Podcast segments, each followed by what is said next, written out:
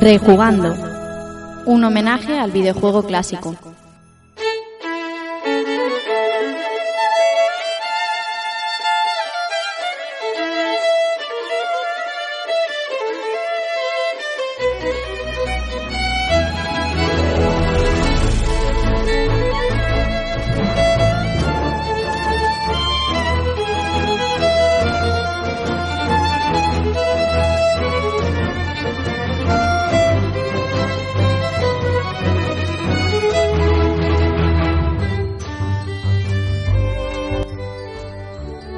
¿Qué tal amigos y amigas? Hola, ¿qué tal amigos y amigas? Sed bienvenidos a un nuevo episodio de Rejugando y recibid un saludo de quien os habla, Rafa Valencia. Episodio número 68 y estamos de vuelta al formato habitual después de nuestro periplo por, por Retro Barcelona compartiendo Nico y Mantel con, con los amigos del Pool Podcast y pasando allí unas jornadas, unas jornadas increíbles como, como siempre Retro Barcelona cada año más de la que os contaremos más durante el programa. Pero bueno, volvemos, volvemos a hablar de, de, nuestro tema, ¿no? De unos juegos en concreto. Y hoy tenemos mucha chicha, hoy como tenemos mucho, mucho que contar, voy a presentaros a los que van a ser hoy mis compañeros de camino.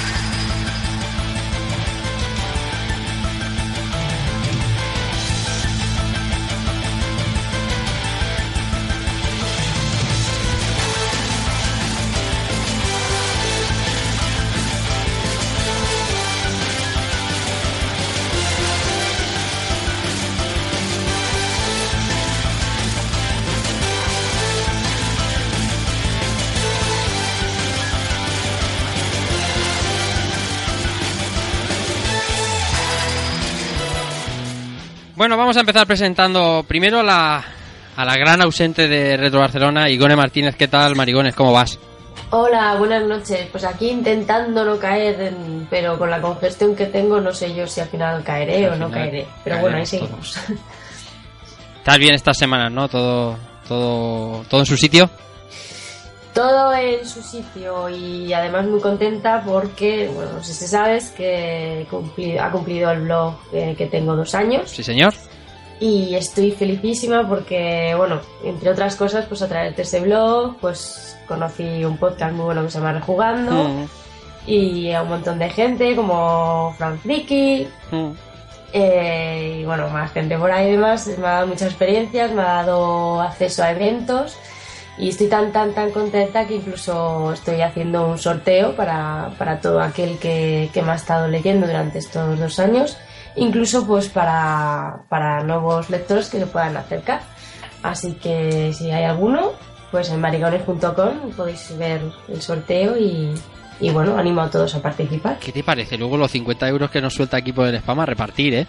El premio, el premio me va a tocar a mí, ¿no? sí. Sí. Venga, vamos por ti. ¿Qué tal, Alberto Andreu, Dante77? ¿Qué tal? ¿Cómo estás? Buenas noches. Muy buenas noches, buenas noches. Pues nada, aquí estamos. Hoy sí, Bonanit, ¿eh? Hoy sí. Hoy sí, hoy sí. Sí, Hoy sí porque... Porque el otro- en el directo Ah, no te hallabas. correcto, Fue, fue de día. Es No verdad. te hallabas. Es verdad, es verdad. Sí, sí, hoy sí. Hoy sí, ya estamos en, en- en horario habitual. Sí. Y nada, lo que decía, muy muy cansado. Me llevo un par de semanas muy, muy jodido. Pero bueno, espero que ya mejore. Y además aquí tenemos al, al gusanito cachondo. Que, que además con el invitado que traemos hoy. Seguro que seguro que nos lo vende. Ya te lo digo ahora. Sí, sí, sí, ya lo sabes tú. Bueno, por último, el último de los habitadeos, eh, José Manuel Cristóbal. ¿Qué tal, José? ¿Cómo vas? Pues muy buenas noches. Ya de vuelta a Skype. De vuelta a Ya. Skype. Ya estamos Qué a cómodos. gusto estamos aquí. Sí, sí, sí. Muy bien, muy bien. Más relajado que las últimas semanas, que ha pasado un poco la tormenta en el trabajo, preparándonos para la siguiente. Y pues nada, eh, con ganas de hablar un poquito de estos juegos que, que me apetecía otra vez volver un poco a la tónica habitual, que entre, que entre Retro Barcelona y otras cosas, casi hace un mes. Pues sí, pues sí. Pues hasta aquí los habituales, a ver si puede incorporarse Keiko en los siguientes minutos y voy a cambiar la música y vamos a presentar al invitado que tenemos con nosotros hoy.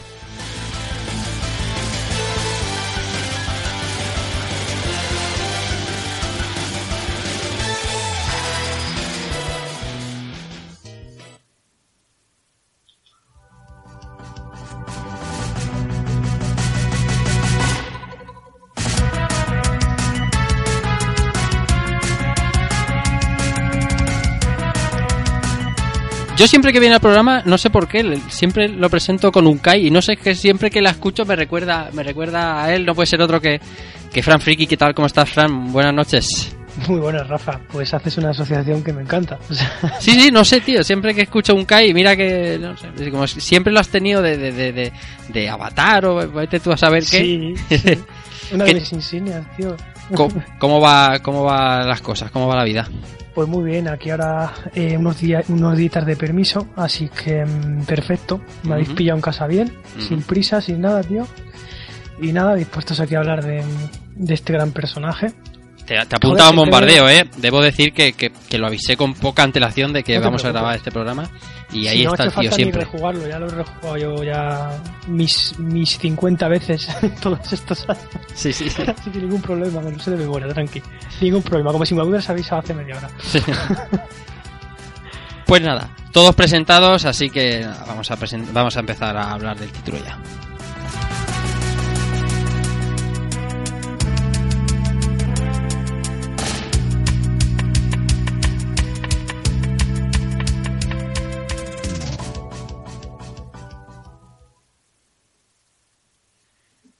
Esta semana jugamos uno de los juegos más alocados de los 16 bits, donde tendremos que cargar con cerdos, cargar con vacas, esquivar abuelas, conducir naves o aspirar helio.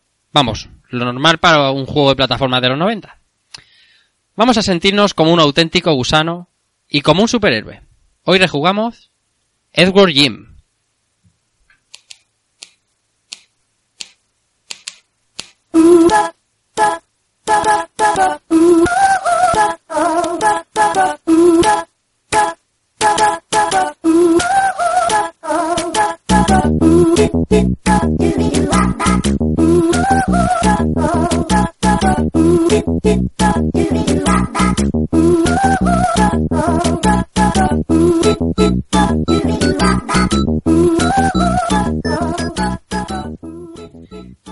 Edward Jim, y creo que digo bien, presentando lo que es uno de los juegos más alocados de los 16 bits, y si no, al final del programa eh, tendréis más conciencia de ello porque re- realmente lo es.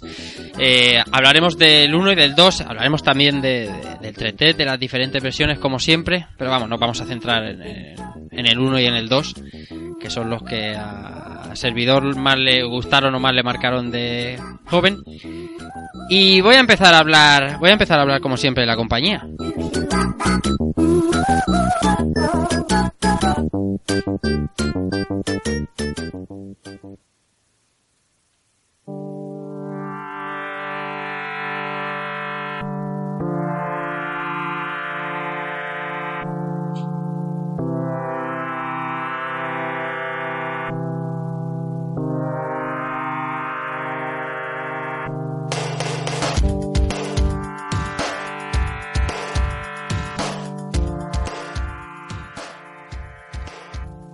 Leo textualmente, eh, todo empezó en el 93, cuando estaba abandonando Virgin Games. Recuerdo que estaba en mi pequeño apartamento escuchando un, árbol, un álbum eh, de los de los Fleetwood Mac, el Rumors, por cierto buenísimo, tiene una canción buenísima llamada Dreams. Eh, y en más o menos 45 minutos creé eh, lo que es hoy Jim, un gusano de mirada alocada y traje súper musculoso y un buen número de enemigos. Incluso hice todo un ciclo de movimiento cuando trataba de hacerme un hueco como animador. no tenía ni idea de que Jim se convertiría en- un juego. Solo quería demostrar cómo animaba.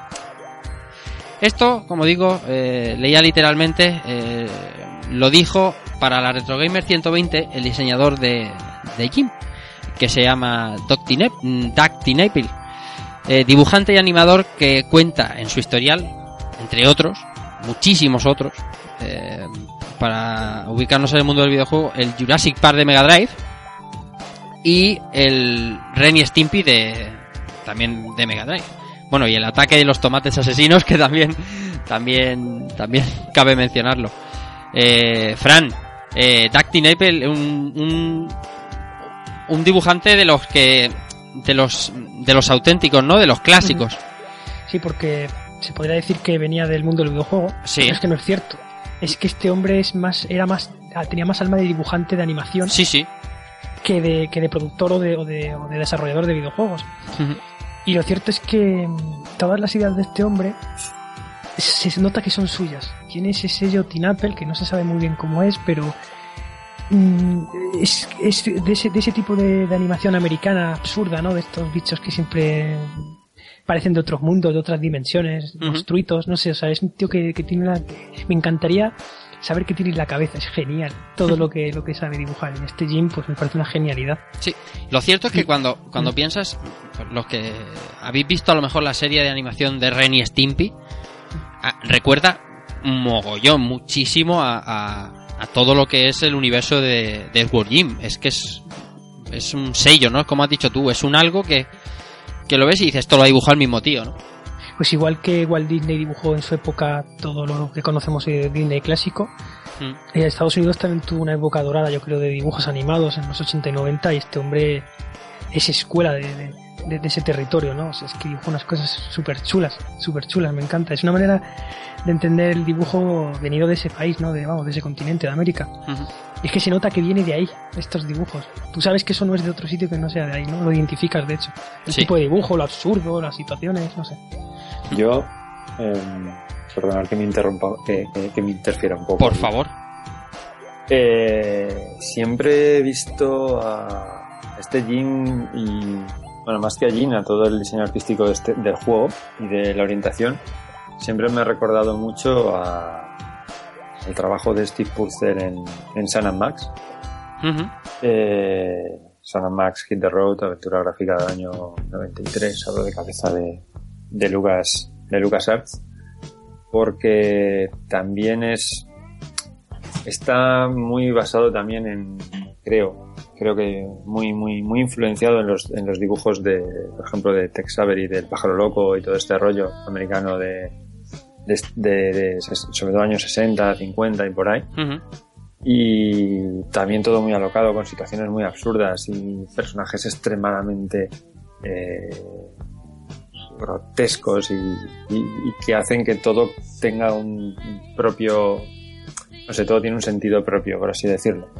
Eh, crea un- una especie de, de- de mundo alrededor del juego del personaje y de- de- de- del tipo de situaciones que, que hace que más o menos todo encaje a mí este, este diseño, yo no conocía tampoco la, la obra del Dark Pineapple, este, pero siempre me había recordado mucho, mucho, mucho el estilo de estos dos juegos, los había visto como muy parecidos. Ujú. Y investigando hace poco un, poquito más sobre, sobre otros juegos de, de Mega Drive, hay otro juego que es el Touya Manel, Sí. que es como de los raperos, no sabría decir qué, Sí, sí. qué es. No sabría decirte qué es. Como Bueno, si Bob Esponja, dedo Bob con Esponja y Tou. Patricio fueran raperos. Sí, es una cosa extrañísima. Pues esto también parece que son que es un trabajo de Steve Purcell, Ujú. del, del mismo del mismo dibujante.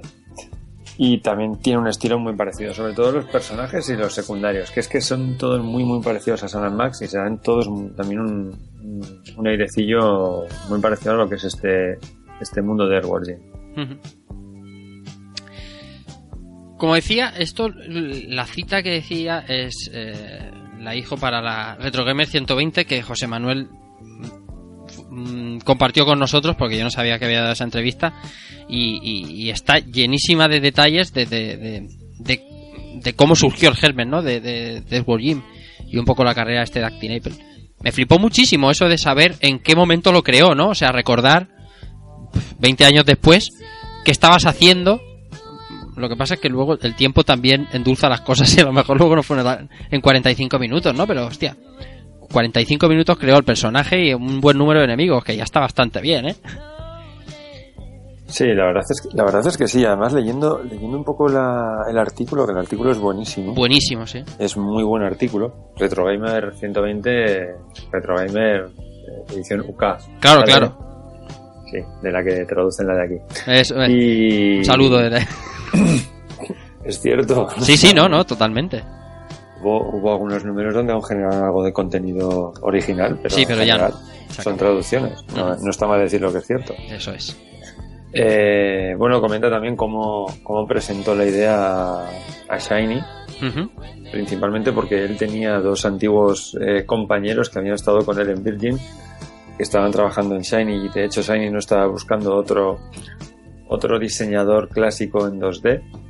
Estaban buscando otro tipo de otro tipo de profesionales, pero vieron su trabajo y les convenció mucho. Y tampoco él creía que, bueno, fue lo que utilizó un poco como pitch eh, a la hora de, de- de presentarse.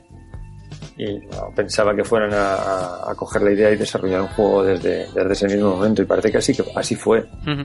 Es que yo creo que fue como un infiltrado en el mundo del videojuego. Es un animador externo al que sus ideas parecían más para una serie de dibujos que para un videojuego. Y parece que, le- que les convenció como videojuego, ¿no? Sí, sí. Y hay un, ahí un documental muy interesante, se llama Airborne Jim The Making Of, que te cuenta un poco cómo se hizo y tal. El buen rollo que, que tenían en esa oficina. De hecho, el documental es de esa época, de cuando estaba Shine todavía en funcionamiento. Y, y es la leche, tío, el ambiente que tienen ahí dentro. Se hacían bromas entre ellos, tienen en las paredes colgadas dibujos, caricaturas de todos los miembros ahí, como colgados de una soga, como que uno no lo había hecho a tiempo, y lo colgaban de una soga. Vacas dibujadas ahí, en plan, para inspirarse. Bueno, qué buen rollo. Y tenían una cancha de baloncesto fuera de, de, la, de la oficina para echarse unos partidos para desestresarse. O sea, genial, tío. O sea, pedazo de estudio, tío. No serían más de 20 personas en total. Pero vamos, genialísimos. Y, y eso sí, trabajaban. Vamos, trabajaban a toda hostia, ¿eh? Y claro, un animador, tío, todo el proceso que tuvo que hacer para animar a Jimmy y transformarlo finalmente en, sprites en 16 bits, o sea, el proceso increíble, tío. Se ven en ese documental todos los folios de, de Jim dibujados a lápiz y lo va pasando con el dedo pulgar, va pasando los folios y se va viendo cómo estaba animado. Y es que es igual que en el juego. O sea, consiguieron plasmar lo de la animación tradicional en un videojuego. Genial. O sea, genial. Eso no se había visto, creo que nunca. Dos, dos cosas más. Eh, la primera, que lo de la pista de baloncesto no me extraña porque parece que el Dave Perry, Dave Perry este tío, es un bastante, bastante tocho. Es de mi altura, por lo visto, bastante grandote, Ahí jugaban, sí. por lo que he leído. Y segundo, que el- ya esto es más interesante. Lo que, lo que comentas de los, de lo del tema de la animación y de que parece que este tío venía más de lo que era la animación tradicional de, de, de cartoon y demás. Parece que en cuanto empezaron a lanzar todo el tema de, de Jim y demás, se rodearon al final de bastantes animadores de un corte muy tradicional, de forma que cuando la empresa empezó a girar un poco, a hacer cosas como MDK o y cosas similares, pues esta gente estaba un poco fuera de sitio, porque no, no conocían la animación 3D Ujú. y parece que todos se, se terminaron eh, reubicando en el tema de, de animación de rollo plastilina. ¿Vale? Todos estos juegos son este tipo Clay Fighters y demás, este tipo de. El stop motion y eso, ¿no? Sí, sí. Mm. O sea, algo que es más parecido a lo que estaban haciendo ellos, no exactamente igual, porque tiene un componente de, de- de animación más mecánica con el tema de los modelados y demás, pero vamos, que no, que no encajaron. O sea, no, se notaban que era gente más de, de, de otros, otros mundos, que no les pilló el, el- la evolución del videojuego de las dos las 3D les pilló aquí cambiado y no supieron adaptarse bien. Tuvieron que encontrar otro, otro campo de, de aplicación de sus, de sus conocimientos. Bueno, estamos hablando de, de Shine Entertainment, eh, como, como podréis imaginar los, los que conozcáis el título. Para formarse Shine Entertainment pasan- pasaron un par de cosas. Primero, la empresa Playmates Entertainment, que se ganaba las habas haciendo figuras de las tortugas ninja. Me refiero a las tortugas ninja, las de verdad, no las de Nickelodeon de ahora. A las antiguas, las clásicas, las buenas, buenas. Quisieron crear un grupo, su propio, su propio camino, ¿no? Y hacer eh, algo sin la, sin la licencia de, de las tortugas ninja. y al calor del éxito de cosas como Sonic decidieron mover ficha en ese sentido, ¿no? Entonces se fueron a hablar con Dave Perry, que entonces era programador en Virgin, para que juntos eh, fundaran Shiny, ¿vale? Entonces Playmates, Dave Perry, Dave Perry para el que no lo tenga muy ubicado, pues eh, casi todo el mundo últimamente habla de él por ser el, el creador o la mente detrás de, de Gaikai, entre, entre otras cosas, pero vamos, este tío tiene un historial brutal desde, desde principios de los 80 hasta, hasta prácticamente nuestros días.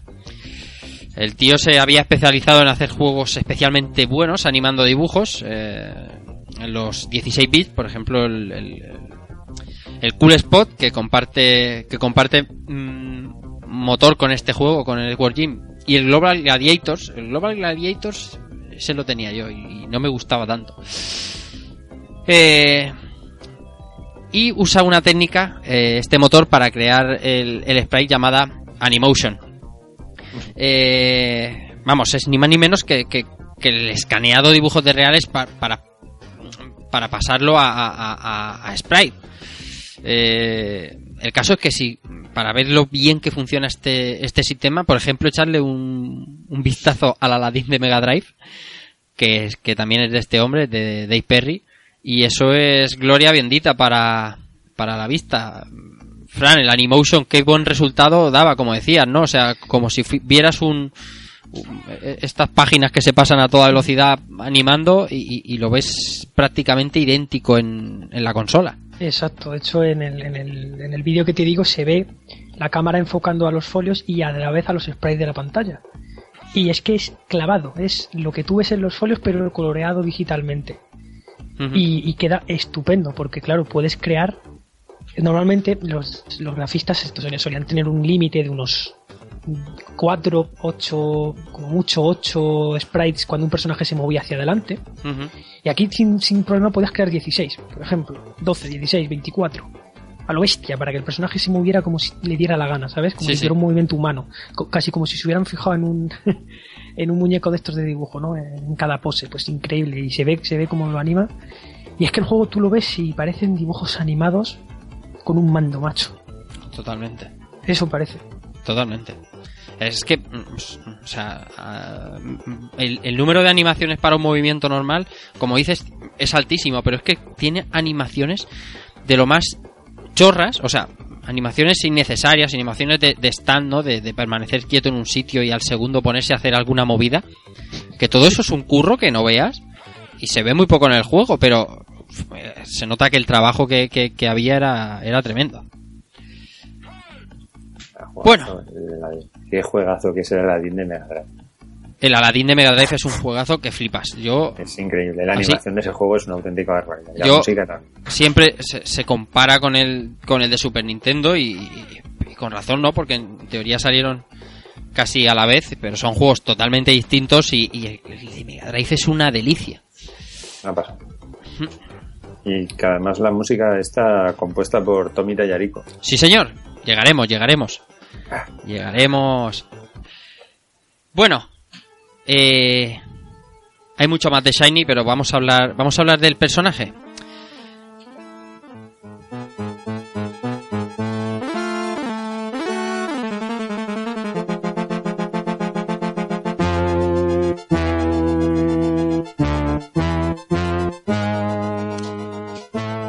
Vuelvo a citar literalmente, dice, estaba buscando una manera de hacer que un personaje débil tuviera la oportunidad de ser fuerte, como Elliot de ET o Marty McFly de Regreso al Futuro.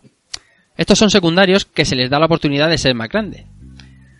Yo estuve estudiando eh, los personajes de Warner Bros. porque sus personalidades eran, cómicas e identificables. Esto lo decía el diseñador Dustin Apple eh, sobre la creación de Jim, de que es eh, nuestra lombriz, ¿no? Es una lombriz normal y corriente, de estas que, se comen los pájaros, pero que le cae un super traje super poderoso y que además de darle poderes de superhéroe le permite hacer cosas de humanos como correr, saltar y demás. Si a esto le sumamos el poder de un arma o un cohete para moverse entre mundos, pues eso, tenemos uno de los personajes más extraños con diferencia a los 16 bits. Y el caso es que todo esto que os digo no se cuenta en el juego, en el primer juego, como se podría suponer. Lo cuenta una serie de dibujos animados.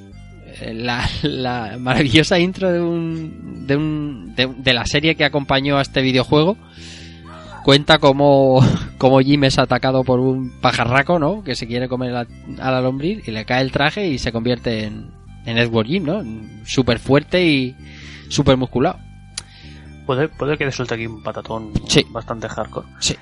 Pero puede ser que fuera la presentación de alguno de los. de algún título de PC o nada. Es que a mí no sé Sí. por qué me suena. Sí, esto, esto después se hizo una intro eh, a posteriori en el juego, en el juego, por así decirlo, madre, el de Mega Drive, mira, el de Super Nintendo no aparece.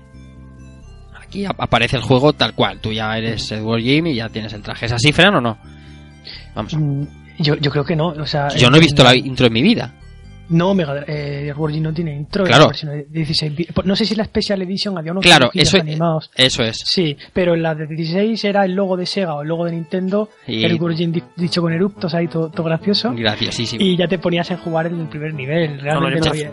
Yo me refería a alguna versión, no sé, tipo PC o tipo, yo qué sé. La Sí, Special no sé si Hay una especial edición, exactamente. Tiene como dibujitos previos, pero no te cuentan tampoco esto. Es que yo creo que esto se sacaba del manual, que ahí sí que te lo explican. Y de la caja también. Eran cosas, como yo digo, historia de manual. Es- o sea, de ahí sale realmente. Es posible, ya- tío, y yo no lo tengo. Es posible que estuviera en el manual. El caso Sí, es sí, que... yo los tengo. Yo tengo el del Sí. 1 y del 2 versión super. Sí, Y ahí te lo cuentan. Que es Ajá. un- te lo cuentan. Hay una página que se dedica a la intro. Eso sí, las instrucciones, por cierto. sí, Tengo que decirlo aquí. Son cachondísimas. sí. Sobre todo las del 2. Están llenas de chistes estúpidos. No sé si eran del 1 o en el 2. Ah, Luego lo confirmo más tarde, ponía botón X, sirve para sacar todo tu dinero del banco y, dar, y depositarlo en la cuenta de Shiny. Pone, pone eso en, la, en manos de. Son dos cojones. Qué grandes, Y es súper gracioso. qué tío. grandes. No, le, Sí, no me he parado yo, yo a, a, a Muy buscarlas. a- cachondo, muy cachondo. Pues eso, te dicen que si pulsas X, donas todo tu dinero a dos años. o sea, es genial. El caso es que este super traje no nos cae del cielo porque sí, ¿no? O sea, tiene un porqué. El caso es que el malo maloso del juego, que es Sai Crow, eh, lleva el traje a su, a su reina, que es eh, en, en inglés es Slack for Abad, pero lo perdió por el camino y cae encima de Jin, casualidades de la vida. Son cosas que pasan. El caso es que pues con esto ya tenemos ya tenemos un malo, ¿no? Un, un antagonista. Como digo, Psycrow es un cuervo, Un cuervo. un cuervo con una pecera en la cabeza y un traje de gordo. Y, y nos va a hacer la vida imposible. Es- eh, eso es gracioso porque no sé dónde leí mm, que el traje que lleva Psycrow es Sí. el modelo 1 del super traje que lleva Edward Jim. Ah, sí, pues puede ser. Y es que el traje es chapucero porque es como de mecánico, Sí, ¿sabes? sí. Como de hombre de los recaos. Es uno- es de obrero. Las tuberías. Sí, sí. Y, y claro, se envidia del traje de Jin que se puede hinchar a voluntad, que tiene un láser, unos guantes todos bonitos.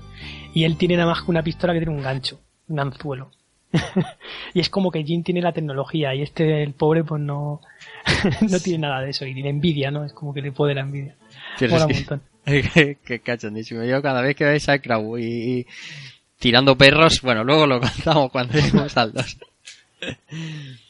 Bueno, y tenemos, como no, a una chica, eh, la princesa sin nombre, o What Her Name, que es la hermana gemela de la reina malvada. Eh, todo esto tampoco lo sé por qué me lo cuenta el juego, sino por, por, por la animación. Y... Pues eso, como se llame es como se la conoce porque por lo visto está tan buena que nadie sabe cómo se llama. Y así lo explican tal cual en la animación, o sea, una cosa disparatadísima. Aprovechando, aprovechando el parón antes de hablar de cómo se juega esto, presento al compañero Antonio Serrano, alias Keiko, director del Gabadia Studio, se incorpora ahora con nosotros. ¿Qué tal, Keiko? ¿Cómo está? Buenas noches. Hola Rafa, compañeros, ¿qué ¿Qué- tal? Peleándote con la tecnología. Sí, yo decirle a los oyentes que no se crean todo lo que dicen las compañías de internet en televisión, porque es mentira. Son Pero si lo libres. dice Jesús Vázquez tampoco. Menos todavía. Bueno, me- ¿todo bien o qué? Bien, bien, eh, aquí un poco con la mente todavía con el Black Friday en la cabeza. Y nada, vamos a ver a ver cómo se nos da, que aprendemos del, del gusano este ultraciclado y todo el mundillo este que tiene un poco un poquillo bizarro. Sí, sí, sí. Oye, por cierto, que siempre grabamos en Black Friday. Los dos últimos años hemos grabado en Black Friday. Cuando tendríamos que estar gastando, pero bueno. Pero es que como está Amazon, gastamos a la vez que grabamos, ya sabes. Claro, si se puede gastar online. Correcto. Ese es el problema. Estamos grabando y a la vez gastando y lo que venimos de gastar ya desde fuera. Puedes comprar un Super, Super Mario de Movie en Blu-ray y fliparlo. Hombre, sabe Dios que eso dentro de unos años se revaloriza y paga la factura. Que luego viene Steven Spielberg y te quiere hacer la serie basada en. Pues Cuidado. sí, sí, sí. Sería una basura, como todo lo que hace Spielberg últimamente. Bueno, eh, vamos a hablar de, de la jugabilidad de, de la jugabilidad de este World Gym.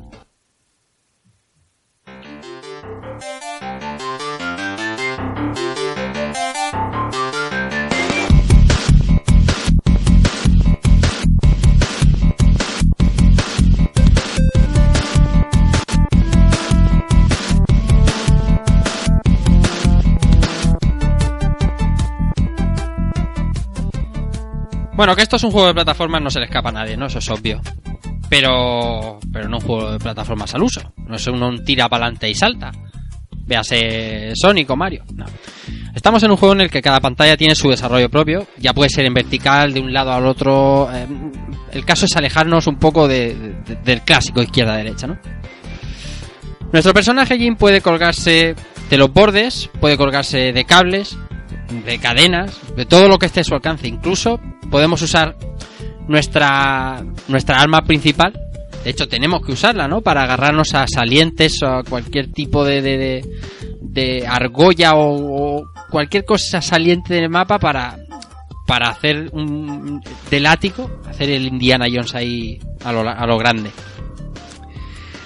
Jim usa su propio cuerpo a modo de látigo, pues el cuerpo, lo que viene siendo la lombriz, ¿no? La armadura coge la lombriz y la usa de látigo. Y esta pues nos sirve para cogernos, como digo, o para matar enemigos. Esta, este arma, y ahora quiero escuchar qué les ha parecido ahora rejugándolo a, mis compañeros, tiene una pega grandísima. Aunque sea el arma principal, por así decirlo, es súper lenta. Es muy lenta y el control a veces es regulín. Porque si se te acerca un enemigo, véase, no sé, el primer jefe, el de neumáticos, al ver. Y tú quieres darle latigazos, eso. Eso es imposible. Eso no va, eso no va. Eso, eso no va, eso, Eso, no funciona. eso no funciona. Ahí no funciona. También me pasa con los, que ahora me he acordado de los, de los del maletín, que no sé qué pintan en el en el invierno. ¿Vale? O sea, es- No sé qué pintan. Es- Ahora, ahora, ahora os digo yo que pintan, es que tiene un Sí, sentido sí. eso. bueno, no, sí, seguro que lo tiene. En este juego no sé, no sé el sentido donde lo, donde lo cogen, ¿no? Pero algo, algo de sentido tendrá. Hmm. Pero es que al del maletín tienes que pegarle el latigazo para que se el maletín y dispararle. Pero es que eso, o sea, sin que me dé, me cuesta mucho hacerlo. Entonces, es lo que dices tú, el látigo este es, es- es muy lento. Entonces, contra los bosses, que yo sepa, al menos contra el del cubo de basura, yo no tengo porque al- me costó matarlo. Y digo, a ver si es que le tengo que dar con el látigo, pues no sé, para que repique en el cubo, es que no lo sé tampoco. Hmm. Y no, no, era, yo- para mí fue imposible darle con él.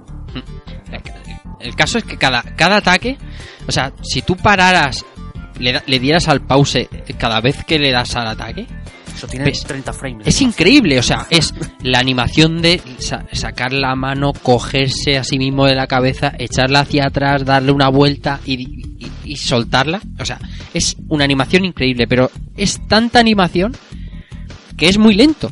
Es muy lento a la hora de jugar. A la hora jugable es lento porque incluso en los saltos que necesites engancharte a un saliente y tal, tienes que medir muy bien el tempo porque mm, porque no es instantáneo, ¿no? Hay cuesta acostumbrarse.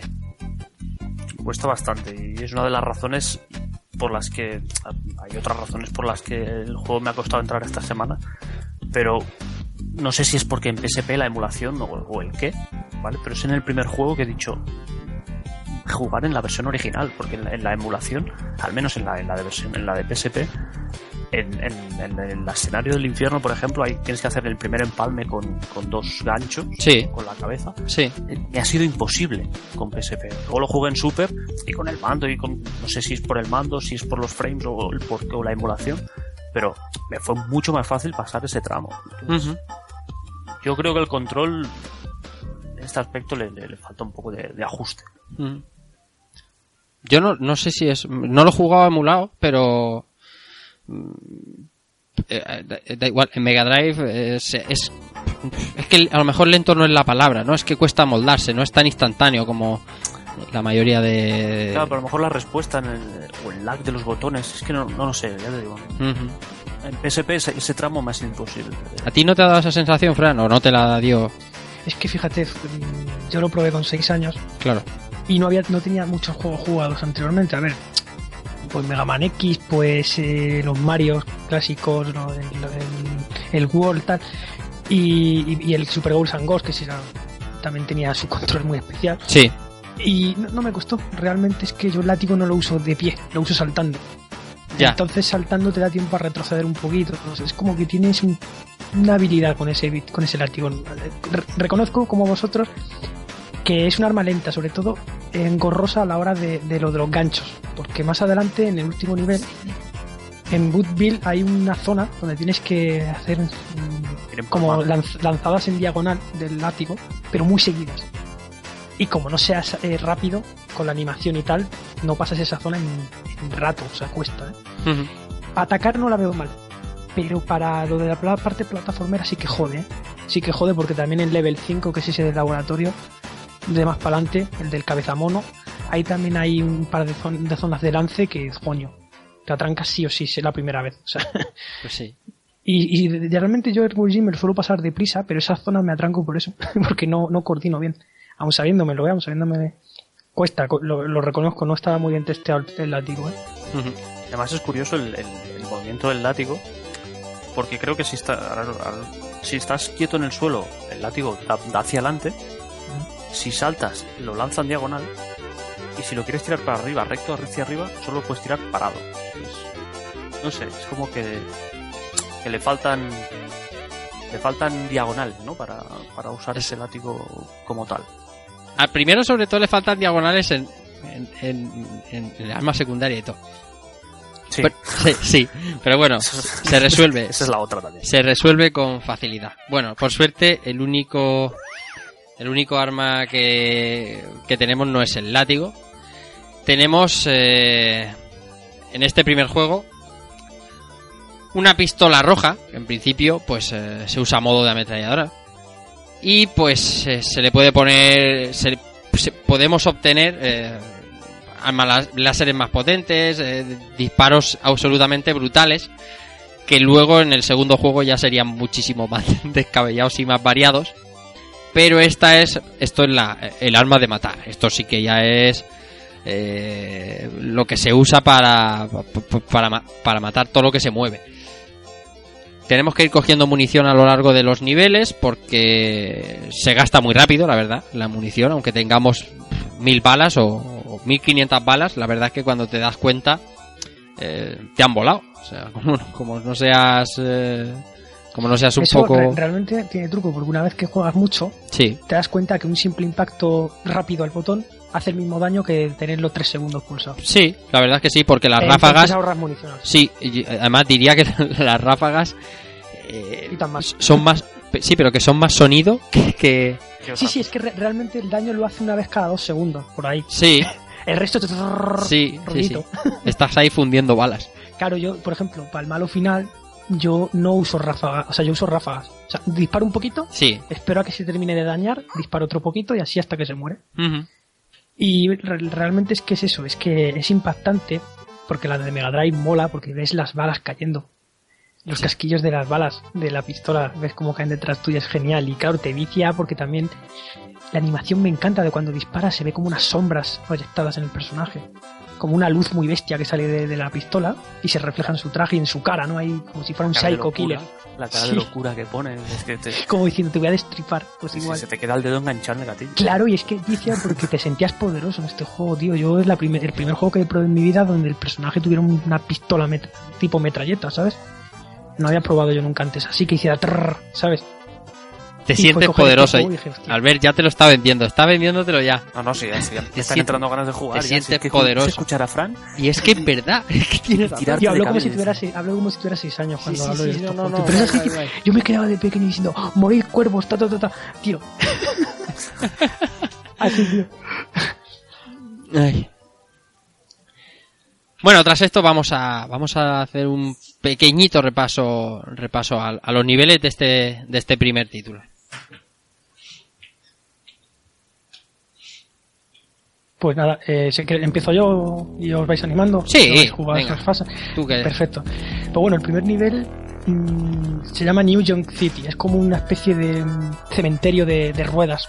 de- como si fuera un, planeta un planeta vertedero. Eso es lo que yo pensaba de pequeño. Que, sí, que había que existía otro planeta, porque yo era pequeñito, donde todas tus ruedas viejas eh, iban a parar.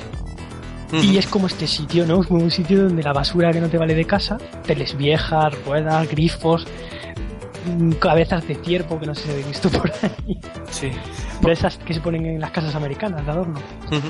Camina ahí por ahí, cadenas, esa parte también, cu- cuando habéis hablado de autobuses escolares por ahí también sueltos, de esos amarillos tan característicos de Estados Unidos. En fin, la chatarrería del espacio. Además, un sitio que las ruedas pues llegan a kilómetros de altura, que se forman como montañas prácticamente. ¿no? Una cosa muy, muy loca en New York City. Y, y- y ya os acordáis de los perros esos que mordían el culo, ¿no? Hombre, Son como chuchos Todo. del espacio, tío, como si fueran Son marañados, o sea, están como enfadados ahí. despeluchados, sí, como si fueran caniches rabiosos con la rabia, tío. Geniales. Y no sé qué, qué os merece este nivel, porque realmente exige ya bastante para ser el primer nivel, ¿eh? La verdad es que exige, y, y el tema de los neumáticos a mí me llega a poner incluso hasta nervioso en algunos puntos, porque es eh, que cuesta controlar el salto en, ese momento, te tienes que agarrar a la... A ver, que no es difícil, ¿eh? Pero, pero dices, quiero andar, no quiero estar aquí botando casi sin control, ¿no? esto- Pero bueno, no, el nivel eh, yo creo que está, está bastante ajustado para, para decir esto es lo que hay y, y, sí. y la locura que te presenta. Sí, pero eh, aquí, bueno, nos hemos hinchado todos a jugar juegos de plataforma, hemos hablado de muchos aquí en Rejugando, y los primeros niveles de las de los juegos de plataforma suelen ser súper vistosos, mm, mm, tirando a amigables, ¿no? Tirando a, a, a buen rollismo. eh, y aquí, en ninguno de los dos juegos, los dos primeros niveles, ni buen rollismo, ni amigable, ni leches. Accesible No, sí, no, no son, es son un poco caóticos los dos. los dos. No, o sea, a mí me sorprendía en la época y me sigue sorprendiendo ahora, no sé, tú ah, te, puedes situar en el juego de plataformas claro para dónde tienes que tirar. Claro, eh, como en el caminos. 2, en el 2, o sea, El 2 es una locura. poniendo poniendo como ejemplo a, a mi hijo, por ejemplo, ¿no? Que está más acostumbrado a jugar un Sonic o un Mario, o más bien un Sonic. Eh, jugando Edward Jim 2, la primera pantalla de Edward Jim 2, eh, eh, pues se vuelve un poco loco porque no es... mm, No, sa- no sabe, no sabe muy bien dónde tiene que ir y lo que tiene que hacer. Es que son plataformas de explorar. Sí, sí, sí, sí, totalmente. Y, Y, am- y encima amigable no el es, scroll muerto, o sea que el scroll se mueve donde vas tú. claro. Entonces te anima a ir aquí por aquí abajo. Eso que este plataformas tiene que estar muy bien es que ves ítems secretos que no sabes cómo llegar hasta ellos. Sí, Y eso está chulo porque te rompe. Yo me rompía la cabeza, coño, ¿cómo se coge esta tienes que llegar tío? ahí, sí, sí, sí. Y cosas así, ¿no? Eso lo hace decenas de veces durante los dos juegos. Y luego tenías ahí al jefe que le ha hecho la vida imposible a Albert. El cubo. El cubo de, el cubo de basura con ruedas. Ojo, que el gordo, el gordo también, porque creo que el de final final es el gordo, ¿no? El gordaco de los El pescados. gordo de las cajas de, de cartón. Bueno, de las cajas de, de madera. Qué bueno. Que ese, es el típico paleto estadounidense ahí que, que está en el Sí, vertedero sí. ahí trabajando con la máquina. Es, es el típico. Sí, sí, que tampoco. A ver, sabes, sabes la mecánica, pero la mecánica la Pues si rápido. queréis, desvelamos el secreto del cubo de basura ahora mismo. Sí, sí, Sí. 20 años después yo creo que está bien. Dale, Vale. dale. El jefe tiene tres, tres, eh, tres modos, ¿vale? El primero es quieto pegando pas- pisotones en el suelo. Entonces te caen como saxofones de- del, del cielo, una cosa Sí, marcándose un baile, un baile guapo. Sí, entonces, eh, cuando tú le disparas un rato, ya sea con la pistola o, o con el látigo, cambia a segunda forma, que es que él está tumbado, se pone como a cuatro ruedas, en plan tanque, y te dispara yunques a la cabeza. Sí. Mm. Y cuando matas esa fase, se mueve. Te embiste. ¿Qué le pasa a este enemigo? Que cada vez que te daña, él físicamente reinicia el bucle y vuelves a empezar. Entonces solo se puede matar si no te daña. Esa es la técnica. El malo reinicia el bucle de ataque si te daña. Si no te daña, te lo cargas. ¿Qué pasa? Que la última fase se mueve por todo el escenario y tienes que ser muy rápido saltando de lado a lado. Entonces, cada vez que te pega una hostia, te, te hace como un gancho tipo Sorryuken. Sí, sí, Sí, además sí, sí, destroza. Sí, te destroza además y además vuelve a empezar en la primera fase, que es la de los pisotones. Le vuelves a matar, se vuelve tanque y después se mueve. Pues igual, solo se puede matar si no te daña. Ya está. Ese es el truco.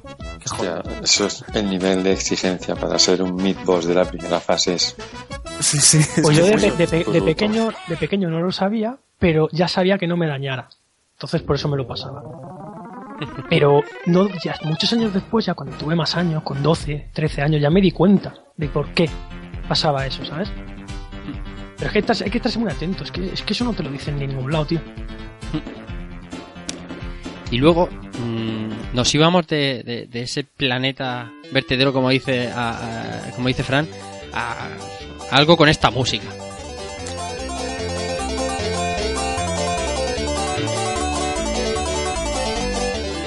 Y aquí una música de banjo, ¿por qué?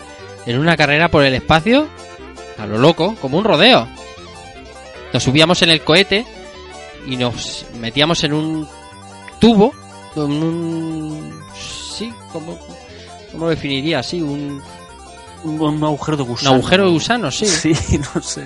el caso es que contra nuestro archienemigo Psycrow eh, esquivando asteroides de hecho la pantalla se llama Andy Asteroids y cogiendo burbujas azules que se su- que sumaba continúes si no me equivoco cuando cogías x número de, Sí. de burbujas y tenías Sí. que llegar antes que tu oponente con aceleradores que hay por la pantalla e intentando no chocarte y esto pasa en el juego hablo de Entre cada fase. ¿no? sí pero- sí cuatro o cinco veces como un poco no No, no, o sea, es entre cada fase del todo juego, todas las fases no hay ninguna que no haya no excepto al final del juego. claro Y ahora mi- viene, viene mi duda, no sé si, si vais a hablar de, de ella o no, porque yo la primera vez, yo la verdad es que supongo en su día jugué, no sé si al 1 o al 2, la verdad es que no lo tengo muy claro, pero ahora que lo he vuelto a jugar, o sea, yo me encuentro en mi fase esta, digo, "Hostia, aquí ¿qué, qué tengo que hacer? ¿no? Pues, Bueno, vale, estoy haciendo una carrera, la primera la perdí, y cuando la pierdes caes al planeta. Ujú. Ahí tienes una pelea con, con Psycrow. Eh, ¿Se le puede ganar? No.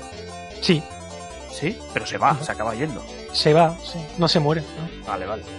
Claro, Pero es sí, que ese también tiene truco. si porque no se ese acaba el no- juego es inmune a disparos, solamente lo puedes matar con el látigo. sí Ah, vale.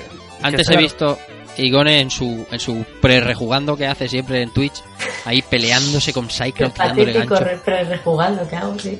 pero pero con una cara de mala virgen y la gente diciéndole así no se disfruta un juego porque nada más que hacen que morir y yo partiéndome de risa aquí en mi casa Hombre, todos tenemos nuestros más y nuestros menos. Y en este juego los malos hacen cosas raras, ¿eh? hombre Es que el, el problema que me pasa a mí con los malos es que no sabes nunca si le estás quitando vida o no. O no, claro. ¿eh? O sea, tú estás- yo al, al Cyclo le, le pegaba con el látigo, con la pistola y el tío. O sea, la mecánica era Es siempre que mira, es él Llegaba vuela, un punto ¿no? que, dice, que dije, Claro. reinicio la fase y le gano y punto. Ya está. Él, O sea, él- no- él vuela eh, por ahí tirándote ganchos, sí. tú le disparas con la pistola y se queda como noqueado.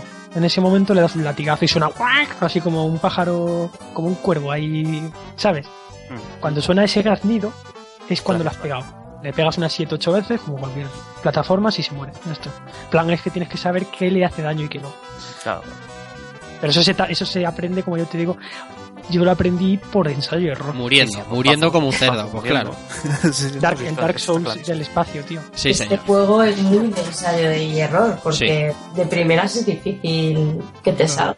sí sí Por cierto, en, eh, en la primera fase llegasteis a encontrar algún atajo. Es un súper cachondo. No sé si sabéis en qué consiste. en la primera fase el de abajo, ¿no? El del, el del arce, ¿no?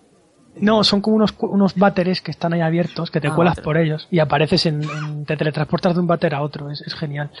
Es como Doctor Who, pero de, de cuarto de baño, ¿no? Pues, eso se usa luego también en Game Boy Advance sí. Vale, y el Day of the Tentacle. bueno Súper súper extravagante. de esa música de banjo nos vamos a déjame que la ponga porque esto es Es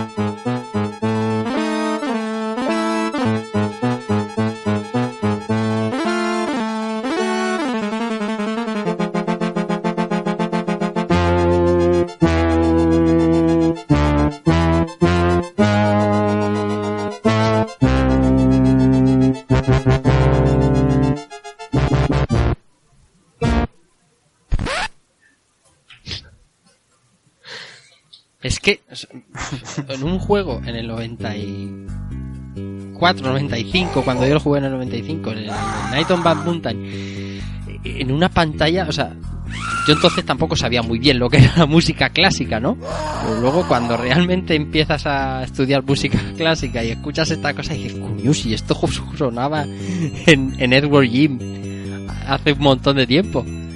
Eh, una pasada, una pasada meter a, a Beethoven en una en una en, en- en una composición de un videojuego así y luego cortar de raíz y, y cambiar de música. Brutal, me pareció brutal.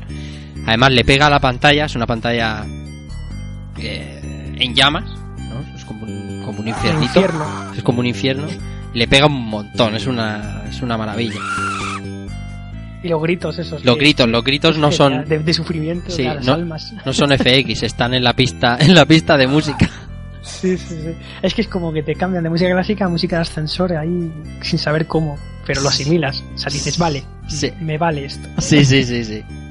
Genial este nivel, se llamaba, se llamaba What the Heck. ¿Dónde What the está en la heck. cabeza? Sí. El nombre de todos los niveles tiene, tiene, tiene miga, porque Sí. el que no tiene que ver con uno de los desarrolladores tiene que un guiño a alguna peli o... Por ejemplo, el de Andy Asteroids es Andy Astor, que era un programador de- Eso es. Sí, del, juego. Y What the Heck, pues yo que sé. Pues what the heck es... de- Una locura que se les ocurrió. Y a este nivel eh, ya es mucho más complicado que el anterior, porque los malos Sí. son más jodidos. Sí, sí, sí, sí. Hay unas almas ahí como negras, como unos monstruos que solo se activan cuando te acercas Sí. a ellos. No, Y y empiezan además, a rugir como leones. el asunto de las gemas que giran, eso, Es una tela, locura. eso es que, tela, ¿eh? eso al principio es muy complicado. Sí. Eso, Encontrarle el punto para que la pilles, o sea, Yo soy pequeño me costó, me costó. sí, sí, mucho a mí también, a mí, eh, eso, eso fue uno de esos, de esas montañas de dificultad en, en su día. Y aquí ya en este nivel, no todo el escenario, por ejemplo, es bueno. Te dañas por algunas partes, hay pinchos. Sí, Tienes que tener más habilidad de látigo. De repente pisas un botón y aparece como fuego. Las puertas. O sea, Claro, pisa, las puertas que se abren y se cierran. Los de los tíos trajeados se supone que son abogados, que están en el infierno. abogados del diablo. Son como hombres de negocios, abogados, gente, burócratas con maleta. Y yo de pequeño, yo digo, el infierno es así, lleno de, de- de señores con traje. Y luego crecí y me di cuenta de que sí, ¿no? Y esa en la cultura norteamericana que tienen al abogado como, como el Los de- malos. O sea, el cine también lo tienen así como muy. figura muy maligna. Pues en ese juego, yo, para matarlos, es que es ot- otra secuencia, tío. Primero látigo y después em, disparar. Y, y da gracias si tienes un rayaco o tocho, pero se lo paran con la maleta los cabrones. Ya. Son muy cabrones los malos de este El nivel. momento abogado con la valla. Que Bueno, ¿y qué me, de- qué me decís del subjefe de esta fase? ¿Sabéis cuál es? El muñeco de nieve. El puto muñeco. Ah, ya, es fácil, porque si le das antes de que. O sea, según salen, no te dispara. Ya Pero ¿qué hace un muñeco de nieve ahí? No, es la pregunta que yo me hacía. es que la pregunta, es que hacerse preguntas en este juego es un error. Sí. Es a los un- cinco minutos ya sabes que no es mejor no preguntar. claro, dices, ¿por qué? No, ¿y qué pasa?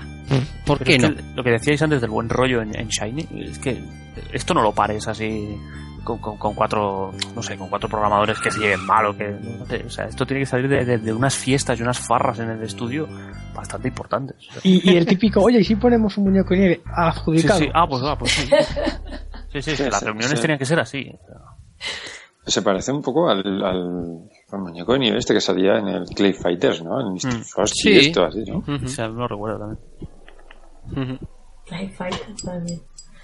Clive Fighter 63 y un tercio. Si, hubiera- también si hubieras venido a Retro Barcelona. Sí. Vamos a hablar Ah. luego de- del, del Clay Fighter 63 y un tercio. Luego venía la fase que se llamaba Down the Tube eh, y Tube Race, que, que hay una curiosidad en este, Fran, Sí, eh, es, aquí empiezan ya las diferencias muy sustanciales entre, entre Super Nintendo y Mega Drive. A ver, si bien en el primer nivel, por ejemplo en Super Nintendo veíamos como un rayo de, de sol, o sea, como el sol ocultándose entre las rocas, un efectazo Que es que una a mí de pequeño me encantaba hacerlo. Y en el Mega Drive, por ejemplo, no había sol, simplemente, bueno, sí que había sol, pero no se movía, estaba quieto en el cielo. Y en el de Super, pues pusieron como una especie de. En Photoshop es como un efecto que se llama lens flare, como.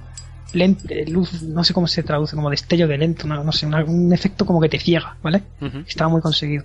En este tercer nivel es al revés, es Mega Drive donde se lució más porque eh, hay como una distorsión oscilante, es como que estás bajo el agua y todo el nivel como que vibra, ¿no? Y, y es genial, incluso, incluso el fondo. ¿Qué pasa? Que en Super Nintendo no, es, no oscilaba lo que es el escenario, pero sí el fondo, no sé si me explico. Aplicaban solo la distorsión sobre el background, ¿no? Sí. Entonces, ya cuestión de gustos. Es más psicodélico en Mega Drive y un poquito más realista en Super Nintendo, por decirlo así, ¿no? Pero ya para gustos colores. Es decir, es un efectazo y, y ya depende aquí de versiones. Yo que quiero más a la de Super Nintendo, pues la prefiero ahí. Pero después de jugar de Mega Drive es como, hostia, qué chulo el efecto aplicado a todo el nivel. Qué chulo, ¿no? Qué bien queda. Sí, en Mega Drive queda guapísimo. Ujú. La pantalla del muñeco de nieve son diferentes también. Todos en realidad. En Si Mega. vamos bueno, yo me, di cuenta en este, en el de Mega. Hay Mm. como más pinchos y te puedes incluso pinchar en los saltos. Tienes que calcular con los saltos porque hay pinchos. Y en la Sí. versión de Super no están. O sea, Depende, hay como. Super te pinchas en el aire. No sabes ¿Eh? dónde está el pincho, pero en la versión de Super Nintendo, pinchas en el aire, sí. eh, que te pinchas en el aire. Tú Sí, saltas, sí, sí. Pues no aquí sé- no hay nada, y nada. Es que Pues están no me- diferentes hechos los niveles, o sea, tienen diferencia. Y, y si los para puristas, los que se lo pregunten, que realmente las diferencias entre una y otra son gráficas, Sí. porque jugablemente son clavados.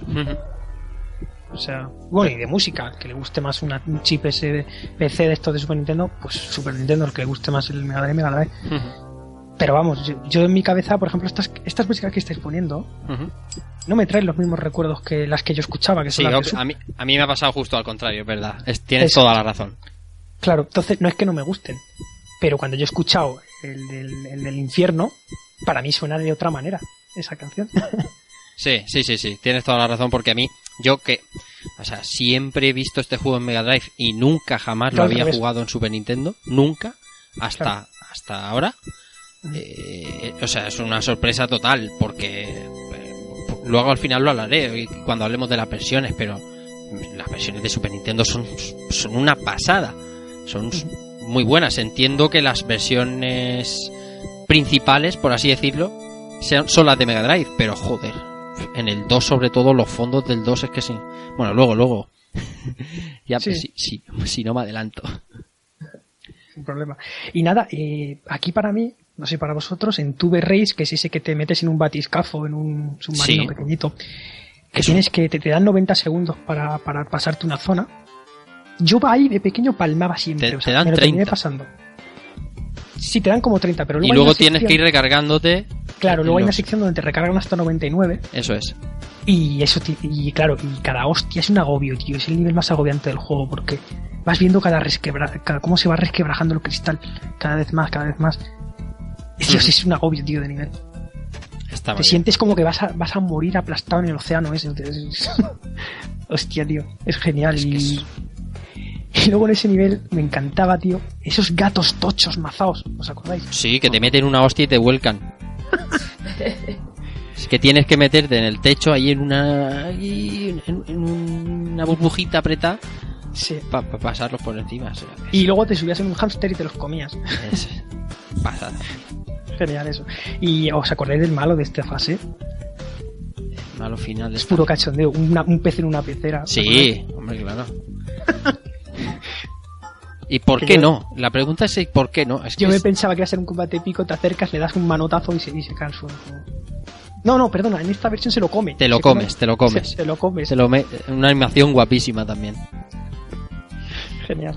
Bueno, más pantallas. La siguiente es. eh, Not a Problem.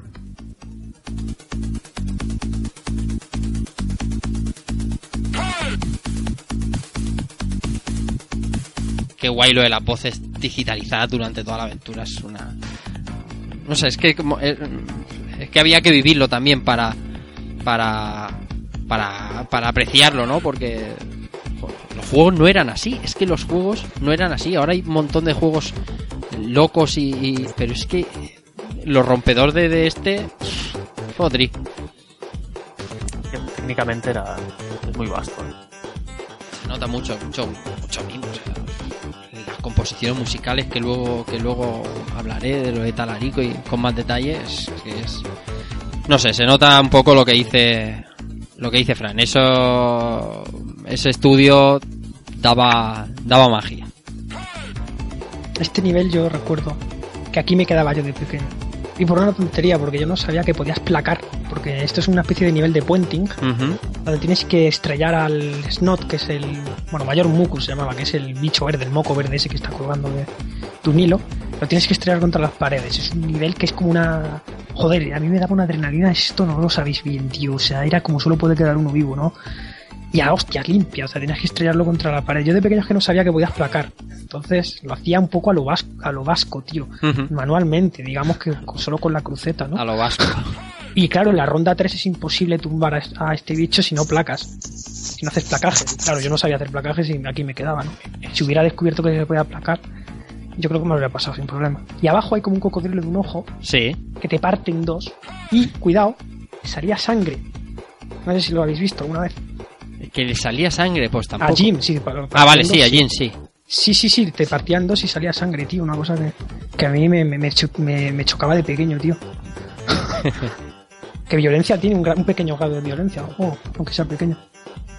Así que si le faltaba variedad a este juego, pues ya una, una, una pantalla de Bungie para, para terminar de, de volverte un poco loco, ¿no? Es decir, ¿qué coño de juego de plataformas es este, tío?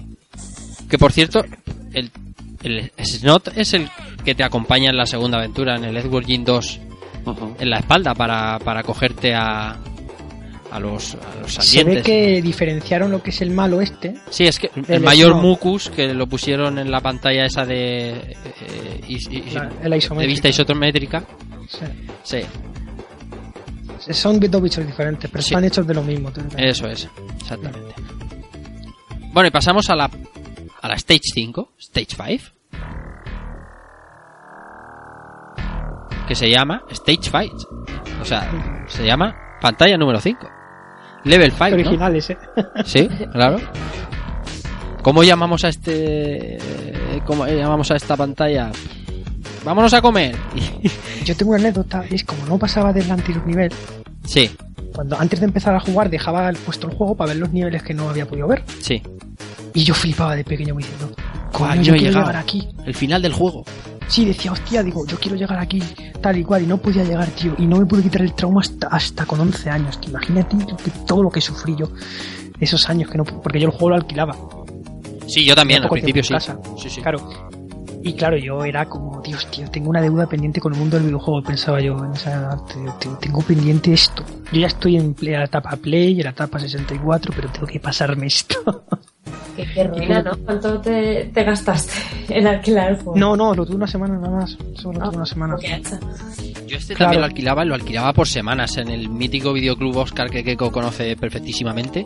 Dios lo tenga en su gloria. Sí, señor. Le pagaba yo ahí mis, pues no sé, eran 500 pelas, 700 pelas toda la semana a tu casa. Y, y venga, porque claro, ahora como has dicho tú antes, Igone, no sé si fuera de micro, gracias a Dios los safe states, eh, esto, pues bueno, a trancas y barrancas vas para adelante, pero entonces no. Había unos continúes marcados y si no, fuera. Y es lo que le pasaba a Fran y a mí también, es decir, Y yo, de hecho, eh, ya, ya venía con muy pocas vidas del Down de Tubes este, porque me mataba muchísimo en el del submarino. Me lo aprendí al final a base de... Pero es que es dificilísimo, es que ese nivel es... Tienes que tener una habilidad en los Las dedos. fases de agua. Todas las fases de agua son. Sí, pero es que en este los choques duelen, es como, hostia, me duele más que, que me... O sea, me, me duele menos que me intente un cuervo comer la cabeza que chocarme ahí eh, contra la pared. Pero lo bonito que era ver la meta, ver la, ver la esclusa y decir, Sí, "¿Qué quiero, sí, oh, quiero?". gracias al cielo. Bueno, en el nivel 5 hay un hay un nivel secreto, bien apunta aquí también Fran, que se llamaba Who Turned Out the Lights, quien ha apagado las luces y sonaba, Sí, es un nivel muy curioso sí, que es todo a oscuras. Eso es. Solamente hay luces y ves tus ojos en plan dibujitos animados. Vamos, de donde venían todas estas personas. Y es un nivel que no tiene mapa. Te lo tienes tú que, digamos, em, no, porque no ves el escenario, está a, todo a oscuras. Tienes que ir como de luz a luz, buscando un poquito la salida. Y eso era agobiante. Y aquí en este nivel me pegué un susto de pequeño, macho. Esto es que- no, de pequeño, con más con 10, 11 años, ya cuando pude volver a jugarlo. De repente se, acaba- se apagan todas las luces y te aparecen unos, de repente sin previo aviso, como un screamer de estos de internet, te aparecía un bicho con unos ojos naranjas enormes y pega un grito el Jingo diciendo, me cago en... Qué susto me pegaba, macho. Encima es inmortal el bicho, te mataba de una hostia. Sí, sí. Entonces, para esquivarlo tenías que volver para atrás, saltar por encima de él y marearlo. En plan, yo qué sé. Sí, es como si fueras un cartero y esquivas al perro, por lo mismo. Algo así, tío. Y nada, un nivel que lo podías hacer o no hacer, como tú quisieras, Sí. ¿no? Simplemente. Muy Oye. chulo, muy chulo, porque te suena una música muy extraña que está sonando ahora. Es una música famosa, ¿no? Ostras, esta no lo sé. De cine mudo o algo de eso. Sí tiene toda esa, tienes todo ese, ese rollo, ¿no? De, de- A, a mí me recuerda de clavecín. esos típicos dibujos que, que se, hay de persecuciones. de- Looney Tunes, sí, En esa las mierda, puertas se me abrían otras y... De Looney Tunes y esas cosas. Sí, eso, sí. Y de Benny Hill. Benny Hill, sí, Benny Hill. También. Sí. Nah. Pues eso, un extra, ¿no? Que alargaba el juego si querías Pues sí. un poquito más. Y por si nos faltaba variedad, la siguiente fase que sonaba, que sonaba así.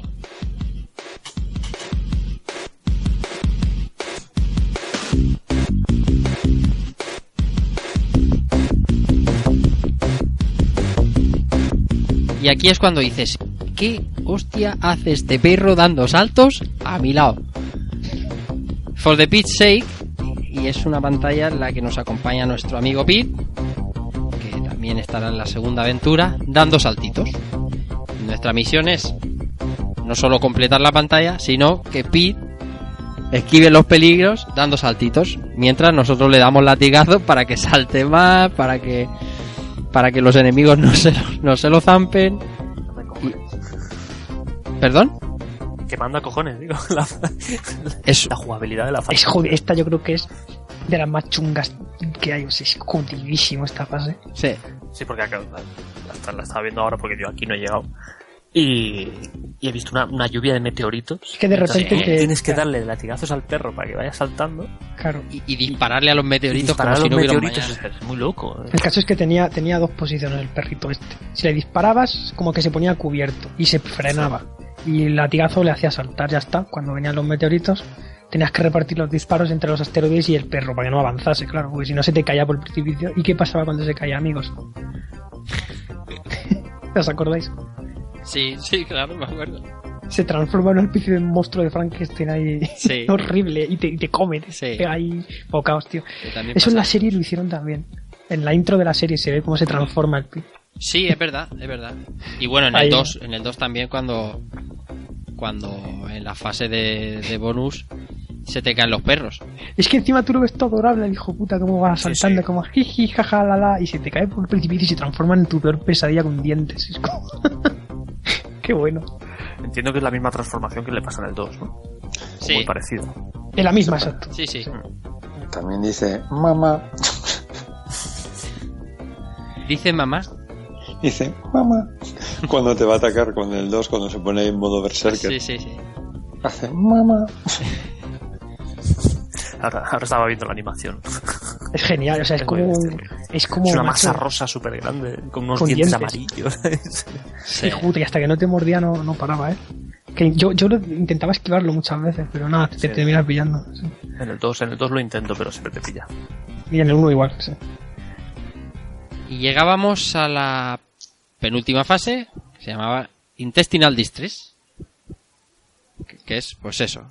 Es una fase que, que por cierto no está en, no está en, en otras versiones. Bueno, luego lo cuento. Y, y bueno, Frank, cuéntanos. Pues mira, esta es la fase que yo nunca conocí. que mi sorpresa fue saber conocer muchos tiempos después ya con la Claro, época de la emulación. No estaba en el Attack Mode. No, es que no estaba nada, es que la, la- la eliminaron, tijeras, ¿no? Mm. Le hicieron un rajoy a la, a la- al cartucho. Sí, señor. Y mm, y pues esto lo descubrí yo y, por cierto, es la única fase que más, es la que más me cuesta porque no me la conozco. Cuando juego a la versión especial, que es la que me gusta a mí jugar mucho, me atranco en este sitio. Porque me pierdo, no sé por dónde es. Tiene como un montón de tubos que puedes tirar para arriba, para abajo. Hay muchas cuestas, como zonas que no ves bien. Los malos no me los sé, tío, no sé, es un nivel bastante curioso. Es como el nivel gore del juego, ¿no? Mm. Como el nivel orgánico. Por eso no sé. Es como un laberinto bastante. No es muy largo una vez te lo sabes, pero, hostia. Es complicadillo y además suena una musiquita de mal rollo ahí de fondo. Sí, sí, suena la música de mal rollo. Además tiene, tiene una parte de columna, bueno, de ganchos, de ir empalmando ganchos, que tela, ¿eh? Una columna para Sí, arriba. sí, que sí, sí, sí, de, darte la ¿eh? vuelta, de darte la vuelta es ese. Sí, sí, o sea, Guapísima. no, no, no la he jugado esa parte, pero es que ya me No, no, es miedo. guapísima, es guapísima. Y, Y el jefe también tiene pelotas, es complicado, ¿eh? requiere, requiere habilidad. Una pena también que no estuviera en la de Super. Yo la verdad es que no, no lo sabía hasta que no he hecho el programa que no, que no estaba en la de Super. Entonces la, la de Super se acaba en la anterior. No, Pasa, no, pasa al último nivel. pasa, pasa a... Ah, vale, pues se salta esta. Vale, vale. Exactamente. Pasa a Badville. Y Badville, la, la última pantalla, eh, Fran. Bueno, pues esto ya, si todo lo anterior del juego era absurdo, aquí como que se ponía más serio. Entrabas como en una especie de, de nido alienígena, ¿no? Por decirlo así. Como una especie de nido de gusanos, de, de abejas, no sé, como una especie de... Vamos, eh, el sitio donde vive la reina. Y la primera sección eh, me costó me costó mucho pasármela, ¿eh? es muy dura. Os acordaréis de la primera sección que es como que es caída libre usando el planeo este de la cabeza. Paracaídas, sí. no, no, el esto. paracaídas. El, sí, La cabeza giratoria, Eso era es. como un helicópterito. eso es. Coño, es más complicada esta parte. Tienes que tener unos reflejazos. Porque te- si te dañabas te quitaban como 40% de una hostia. Muy complicado sobrevivir. Y es como una caída libre, y hay que ir buscando un camino. Y luego ya empieza la fase de verdad, ¿no? Que es ya la, la última parte, que es hay como unos tronos azules. Se ven clavadas. eh, aquí sí la versión de Super y de Mega son igualitas. En este sentido se ve genial, tío, como una especie de tronos de fondo súper chulo. Y hay bichos que te pueden matar de un ataque en, este, en esta fase, ¿eh? Una especie de bichos que yo le llamo los cortapichas, que son unos bichos que como que te cortan en dos. y tienes que tener mucho cuidado porque te matan de una hostia. o sea. Con cortapichas hay que llevar un montón de cuidado. Con Es que así se le llaman en Andalucía a unos bichitos que tienen como pinzas en la, en la, en la, Ah, en la las- boca. Aquí también. Las Aquí tijeretas. también se llaman así. Sí, las Tijeretas, sí, se- se le- cortapichas se se le llama. Ah, vale, vale. Sí, aquí también cortapichas. Hostia, Sí, macho. sí. A ver Sí, si sí. aquí también, Keiko, aquí también. A ver si... O sea, pues me, da, me da miedo porque donde yo juego al fútbol está lleno el campo. Hostia. Sí, Tijeretas, yo las conozco como tijeretas. Sí, sí. sí, sí, tijeretas, cortapichas, sí, son así. Es que yo, yo suena a pulgar el nombre, pero es que estoy acostumbrado a llamarle. Sí, sí, sí, sí, sí. No, está guay, está guay, está guay. Sí, sí. Y nada, una fase complicada. Esta fase mm, a mí me costó, el- Claro. cuesta, ¿eh? Muy Mm. difícil. Está llena de trampas, tienes que usar el látigo también, como habéis dicho antes, en diagonal y cosas así. Hay como unos nidos de abejas, yo que sé, es súper difícil. Yo estaba viendo el, estaba viendo el, el gameplay de Super y, y en la, la, la fase de antes la he confundido con esta. Ah, vale, vale. Ah, vale, pens- es, vale, Claro, entonces claro, en el anterior no había esto. el, en el YouTube, pero ya ahora me fijo, digo, coño, esta es la versión de Super, digo, me falta la Sí, ya me la que- extrañaba. Si la anterior lo que había eran más bien como una especie de tubos sí. comunicados, como que se comunicaban zonas del nivel con otras. Sí, aquí es donde los, los ganchitos. Por si no os gustaba el látigo, aquí vamos. No, no. Ah. Hostia, yo estoy viendo lo de la subida con los ganchos y es chunga. Y lo que has comentado antes de la bajada al principio, eso a mí me pone muy nervioso. Que Tenías dos caminos, ¿no? Uno por la izquierda, que era más fácil, y uno en plan kamikaze por la derecha, ¿no? Tú elegías el. Es un poco como la fase, creo que es la 3, ¿no? Del, del 2. Que, que también vas en forma de gusano flotando por ahí. La salamandra. Pero esa era Ya, mucho más tres. fácil si te das cuenta. Ostras, pero es que me pone muy nervioso. el- el- el- Pero con... Esa- la otra lo que le pasa, lo que le pasa es que al tener el movimiento tan tan lento, Te pasas, te pasas. te Sí. pasas demasiado y coger el timing que tienes que tener es complicadísimo. Ujú. Hostia, pero a mí, yo estas fases tan, tan avanzadas, yo no, no he llegado y no llegué en su momento. Me quedé en las primeras. Ya te digo, con 6 la- años no, no lo conseguí y ya con 11 sí. Yo la anterior, la del perro, bueno, no exactamente la anterior, la que tienes que andar, esa, a mí esas fases siempre me ponen muy nervioso, tío. Eso es que es... Cuando tengo que andar con otro por ahí, ahí llevándole, dándole golpes para que no se caiga. y Esa es la típica. eh, no, no sé si sabéis que hubo algunas plataformas en esa época que intentaron como hacer niveles de protege tu base. En plan, no dejes que los malos toquen a este o no dejes que. No sé, niveles de protección. Yo creo que no había muchos ejemplos en esa época de esto, ¿eh? De tener que proteger a un, a un tío, que ya sabéis que los third person shooters de ahora y todo, siempre Sí. hay una fase de proteger. Sí, sí, que te ve su barra de vida y que tal. Y que si se pasan mucho, le disparan mucho, se muere. Eso es. El, el ico de los 16 bits, ¿no? Pues algo así, sí, tú tienes que proteger a un perro de mierda que no tenía vida, solo tenía... La vida la tenías tú, más bien. Pero es que es súper cachondo porque está- hay una lluvia de meteoritos, todo ahí toca súper caótico y el tío dando saltos de felicidad. Por cierto, es- aquí se nota mucho en esa fase del perro si te gusta más Super o Mega Drive, porque eran muy diferentes los, los fondos Sí, en uno bueno. y en otro. Hmm. Yo prefiero la de Super, pero la gente que se cría con Mega Drive prefiere la de Mega Drive. Y es ese sentimiento que mucha gente no entiende. De, pues yo prefiero todas las versiones. Pues no sé, nostalgia. tío, lo que más te llame en su época, pues a mí me gusta mucho más la de Super porque es como un- el fondo es azul y en Mega Drive es como rojo. Sí, sí. E- En general, los fondos de Super son azulados, casi todo el juego, ¿eh? Dependiendo. Sí, claro, sí. Pero eh, eh, y, el- y en Mega Drive es todo un poco más anaranjado. Más, Más anaranjado. Sí. Pero bueno, que es, es eso, que a, a mí la sensación de verlo en Super me mola porque no es lo que he visto siempre, ¿sabes? Eh, Claro, dices, yo al revés, porque yo cuando veo el de digo, coño, un nivel, un nivel más. Y ver los planetas y, y de- dibujados de Sí, fondo. y- súper chulo porque los fondos cambian de un, de un juego a otro. Sí, sí. Muchísimo. O sea, aquí ya no vemos como lo de ahora que son ports de estos vagos que yo le llamo, ports de pues paso el juego tal cual a otro sistema y me da igual que se ralentice. Mm, Aquí se, se estrujaban el seso, tío, para que cada versión fuera única, macho. Sí. Para que decir, bueno, al menos si le quitamos una fase, le aumentamos la definición a esto, a esto y a esto otro, ¿sabes? Para que Sí, sí. pudieras tener una satisfacción personal. De no decir, pues tengo la versión débil. No sé si me explico. Sí, sí, no tengo la, no tengo el por malo, sí, tengo un- Claro, tengo un port muy interesante que Sí, podría sí. incluso complementar al otro, ¿no? Sí, la verdad es que en este caso es a- eso es así. Es así. Bueno, llegamos al final del juego. Final, como no, nos tenemos que encontrar con la chica, ¿no, Fran? Claro, pero es que esto es cachondísimo. Sí. Hay un meta-argumento aquí en el Burjin que nos ha tratado, pero es que es el, me- el mejor, el mejor giro de guion de la historia de, de los videojuegos. Al principio del juego, ¿os acordáis que lanzábamos una vaca eh, de un trampolín? Eso es. Bueno, pues esa vaca viaja por el espacio del, del impulso que le hemos dado porque somos súper fuertes. Y resulta que cuando Jim va a conquistar a la chica, cae la vaca encima de la chica y la mata. Sí. Y luego encima, por si no parecía poco, se cae a la lava, por si no, no. Mandarla. y, y Jim queda soltero y Jim se apunta a Tinder, que es una cosa que no nos había dicho. se apunta a una página de ligar porque se queda más solo el el pobre. Estaba leyendo ahora los títulos de crédito y pone diseñado por y pone many many shiny meetings. Qué cabrones. Y nada, y esto que nadie sabía que esa vaca iba a provocar la extinción de... No sé, o sea, es genial. Sí. Mu- muerte por vaca. The tío. What Her Name. Sí, muerte por vaca, macho. Nunca, veí- nunca os ha pasado eso. Sí. Ya ¿Se ves. puede reemplazar la vaca o hay que hacerlo obligatoriamente? Hay que hacerlo, No, hay que es, que, hacerlo. hacerlo. Es que, de hecho eh, tú estás predestinado a, a que tu novia muera a manos de una vaca. Es lo que Sí. O patas, no. Luego diremos el del 2, el del 2 es peor. Es el final del 2. el, el del Joder, 2 el es peor. Pero bueno, bueno, aquí, aquí terminaba el 1, como no, con coña, como no podía ser de otra manera.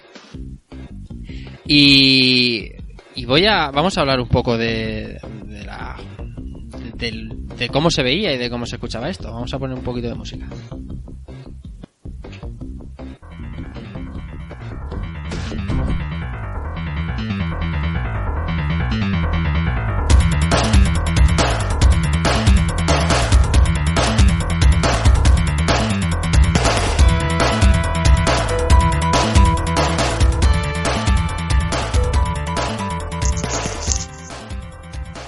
Ya os hemos dicho como un montón de veces, como un millón de veces, eh, que con la técnica Animotion conseguían hacer juego prácticamente como si fueran los dibujos animados.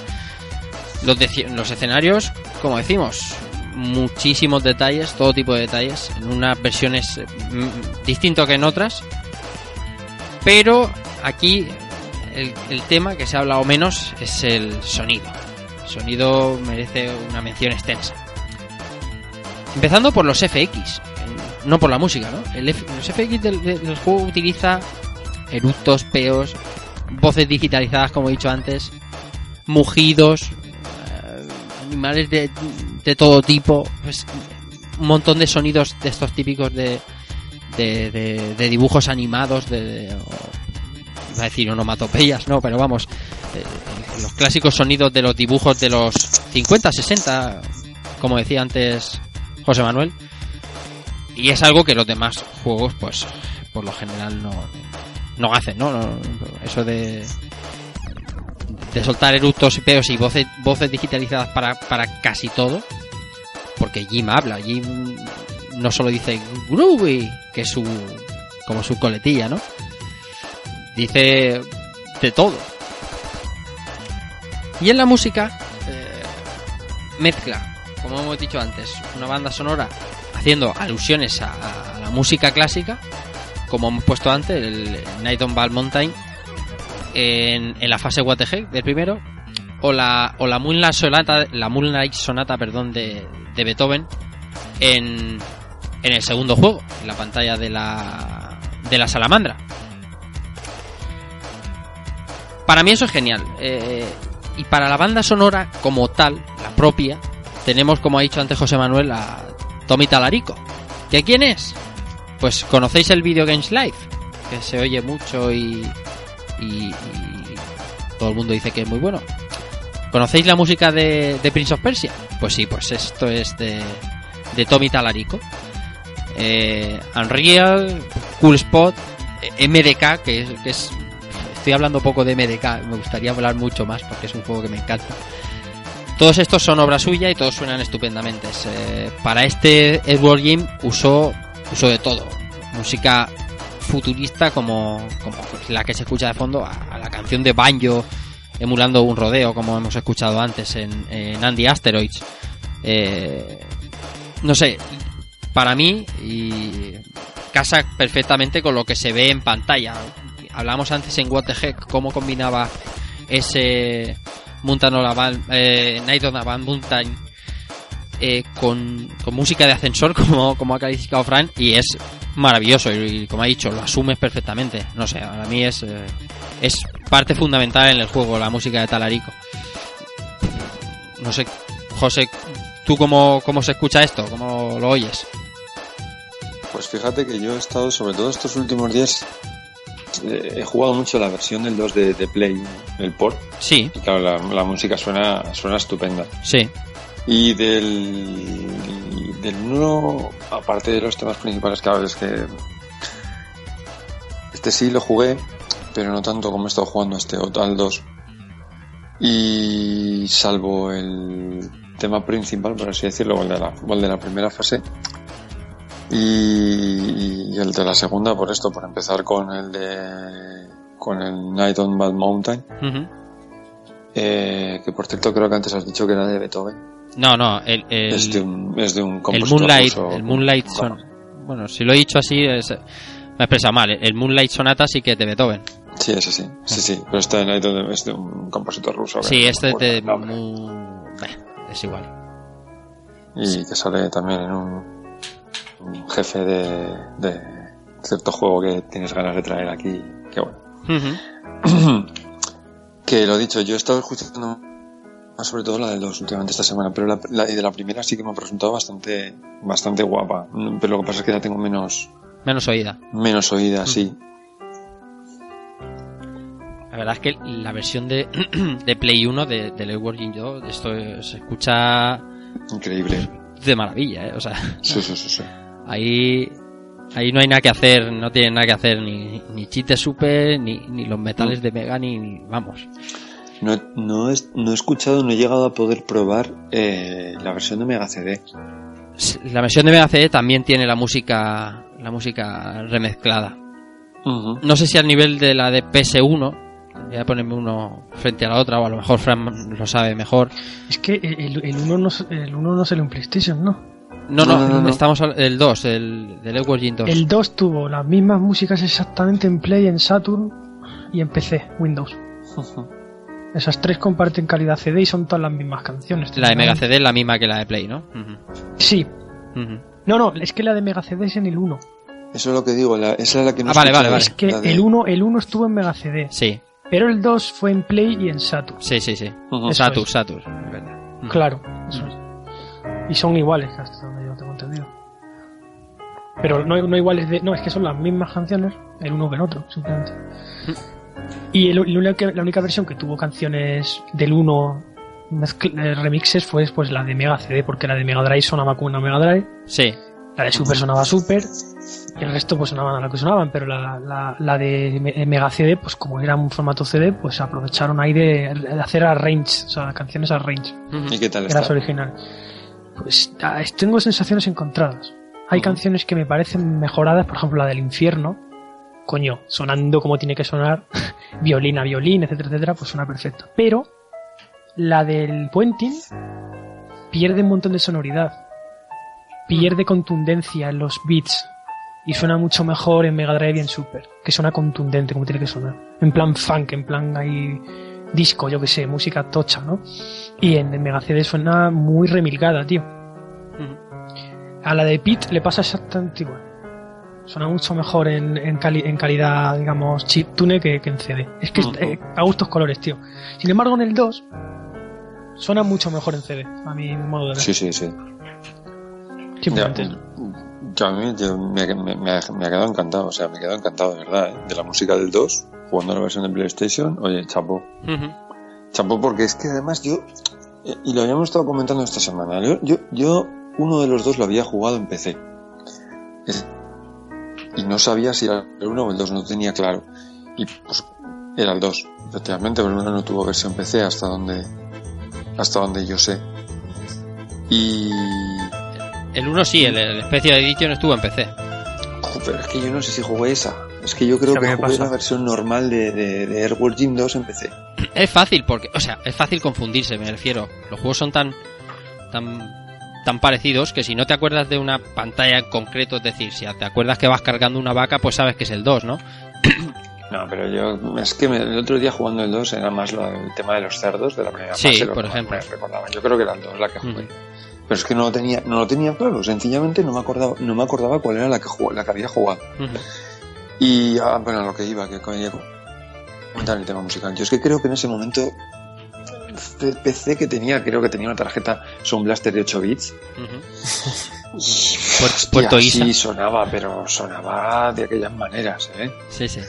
O sea, no estamos hablando de algo que fuera... pff, sea, sonaba bien. Obviamente no era el PC speaker, pero... Bueno, Yo tampoco era para tirar cohetes. no. No, no lo era, no lo era. Un Puerto Isa ahí bien bueno ahí. Ay, ay, ay, ay. 20 20.000 pelas de la época. Qué viejos Toma. somos, ya te digo. Y otros tantos para ponerle 2 megas de RAM. Como suena, ¿eh? Para jugar al Ultima 7 de Blackgate. Buah. Somos muy mayores.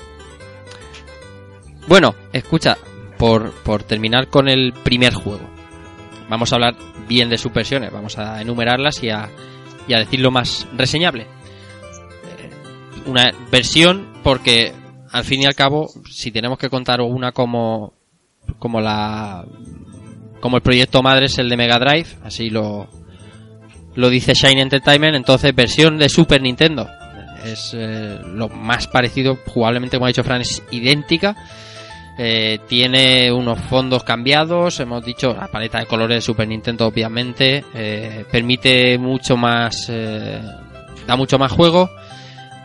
Diferencia más significativa, como hemos dicho antes, la fase Intestinal Distress no está. Por eso Fran no se la conoce.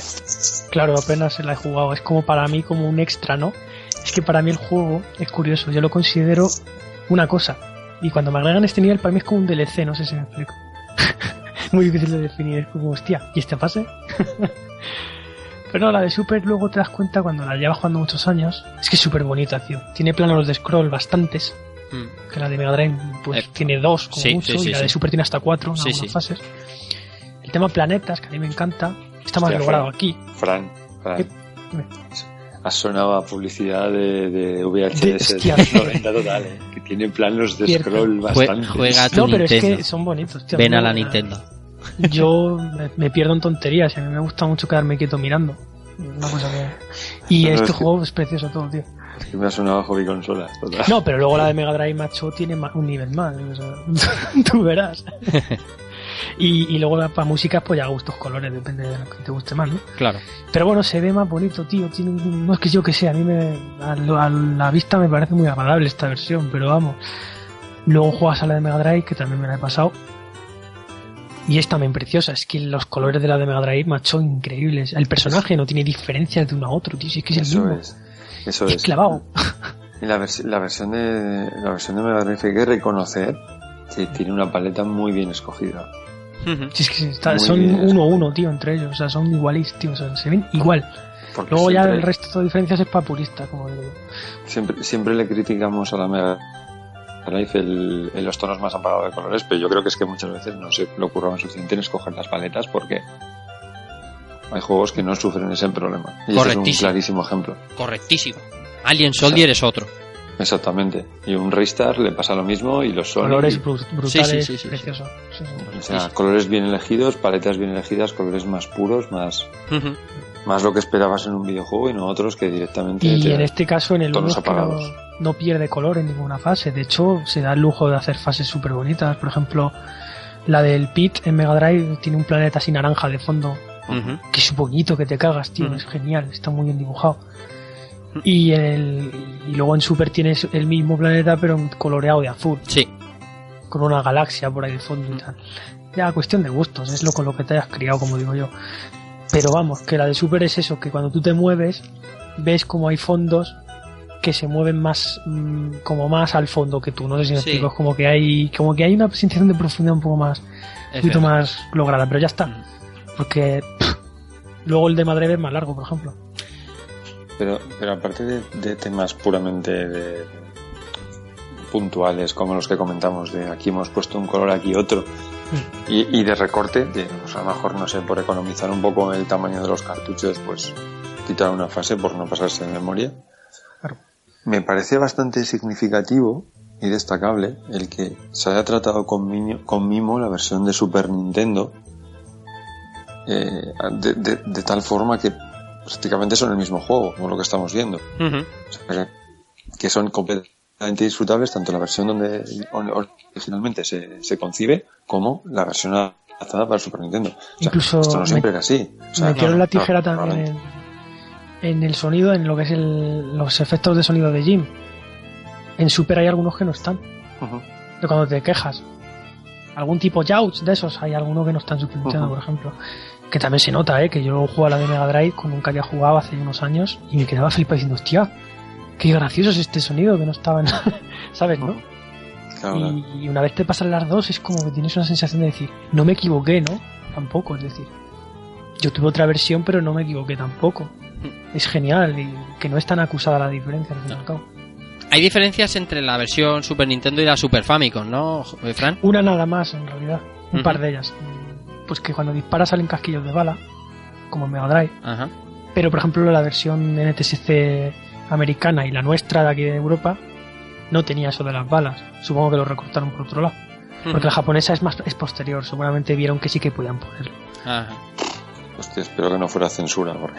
No, no, no, en realidad, bueno, no lo sé, no tengo ni puta idea. Y luego la- el cubo de basura ese tiene una pose como que de musculitos, como de culturista. Sí. Pues eso en la de Super no está, menos en la japonesa, que ahí sí que está. Como una Ajá, pose que tiene el cubo de basura quieto, que se pone como, como si estuviera haciendo... Sí, sí, la puse como en Sí, Mega. eso en la de Mega sí que está. Sí, sí. Sí, pero por ejemplo en la de Super, en la que yo conocí de pequeño, no. Ajá.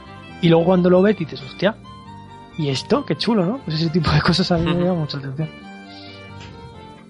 Bueno, seguimos. Había versión Mega CD y también lanzada en PC, que es el Edward Jim Special Edition, ¿vale? Que tiene un nivel adicional que se llama Big Bruty y obviamente, como hemos dicho, pues música calidad CD, alguna mejora gráfica, una intro que es lo que hablábamos al principio, eh, una intro eh, con imágenes, ¿no? Que te cuenta un poquito de qué va la historia, no te planta delante de la pantalla del vertedero sin más, y algún final. Hostia, me está viniendo ahora un flash a la cabeza. ¿Y si la versión que jugué yo fue la versión Special Edition de PC Claro, eso es lo que me refería antes. Sí, sí, no, pero. José, yo, yo creo que a mí me, pa- a mí me pasa saca- igual, ¿eh? sacada de un CD mix. Sí, sí, sí, sí, sí, sí. Sin, sin la música en CD y por lo tanto sin música. Hostia, eso era sin la música en CD. Uf, qué dolor no jugar a esto sin música. Mm. Uy, de hecho había mucho entonces en, Sí, en sí. PC. Qué putada, tío, con lo bien que suena.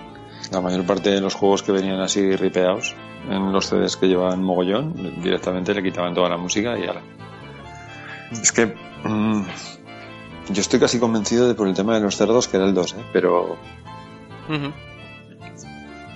Pues podría ser. Yo mm, no sé, yo tengo aquí nueve CD mix de esos que ¿y tenía que tenían los, los Diablos, los Dungeon Keeper y los Quake y todo eso. Sí, sí, podemos podemos averiguarlo.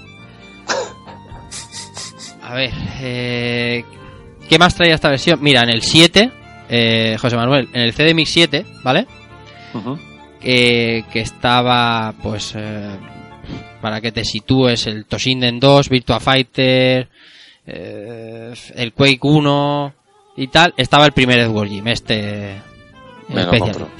Me suena mucho. con el buble buble, era lo que yo le daba. Ah, una, vez aclarado nuestra época piratísima, eh, Es este era, sí, sí, sí, este era. Sí, sí, sí. Oh, estaba el Z, segurísimo. ya lo hemos, ya lo hemos encontrado. Sí, sí, ya está, encontrado. Airward Gym, ahí está. Eh, nos indica Frank que el primer nivel de esta versión es, es mucho más largo. Sí, y tiene como una especie de bonus donde vas con Jim sin traje, ¿no? Como pasaba al final del nivel 2. Sí. sin. Pero aquí ya hay una sección donde tienes que ir saltando por ahí, entre rampas y tal, y es complicado, ¿eh? No te creas tú. si ya era difícil el nivel 1, en la Special Edition mucho más. Y nada, y es muy original, es una parte muy original que tienes que utilizar la inercia de las rampas para saltar. Y la lombriz es un poquito indefensa, sin traje, es que muy- se controla muy lenta, por ejemplo. Se mueve muy lenta, va rectando, ¿no?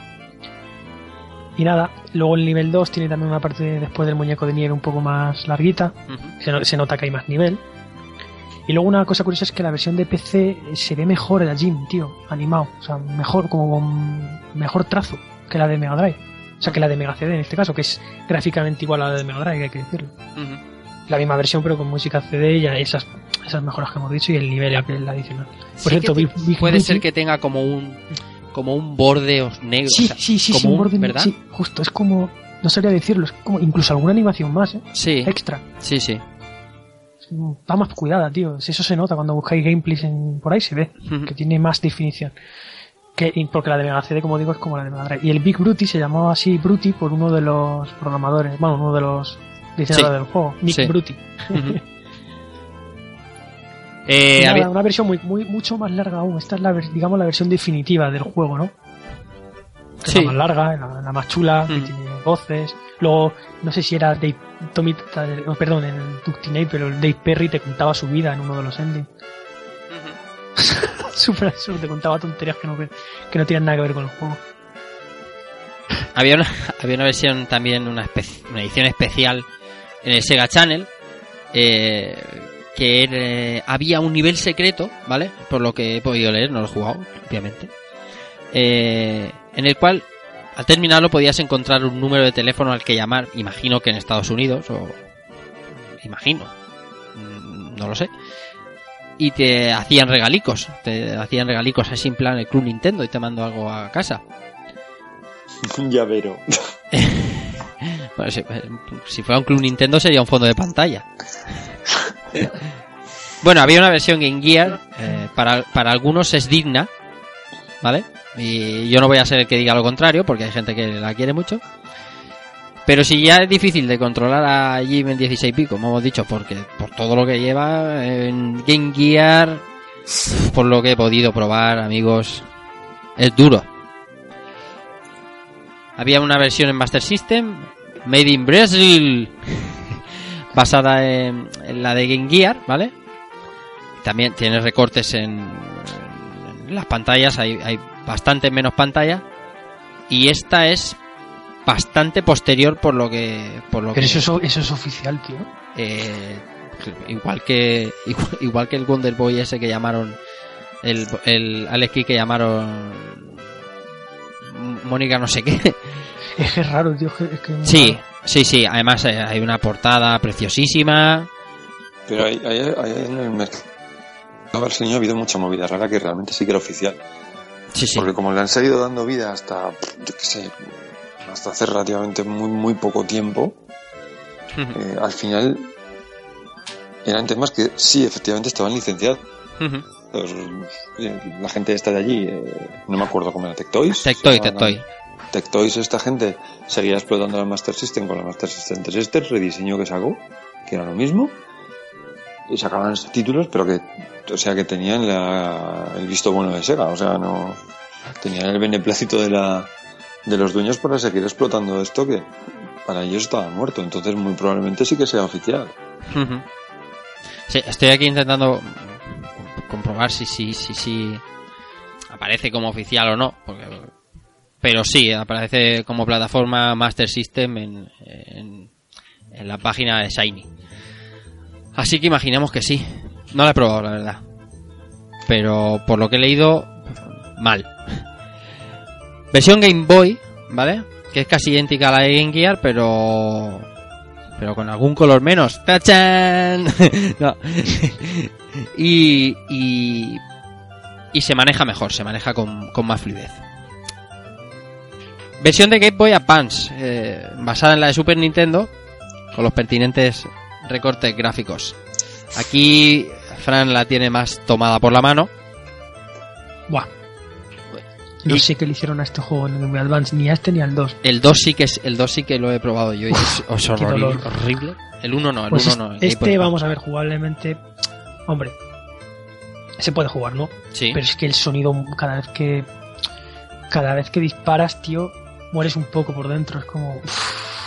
¿A qué suena esto, tío? Este tío, la Game Boy Advance, tío, tiene algunos ports Es que, ¿sabes qué pasa? que... Usaban, ban- bancos de son- usaban bancos de sonido genéricos a veces, tío.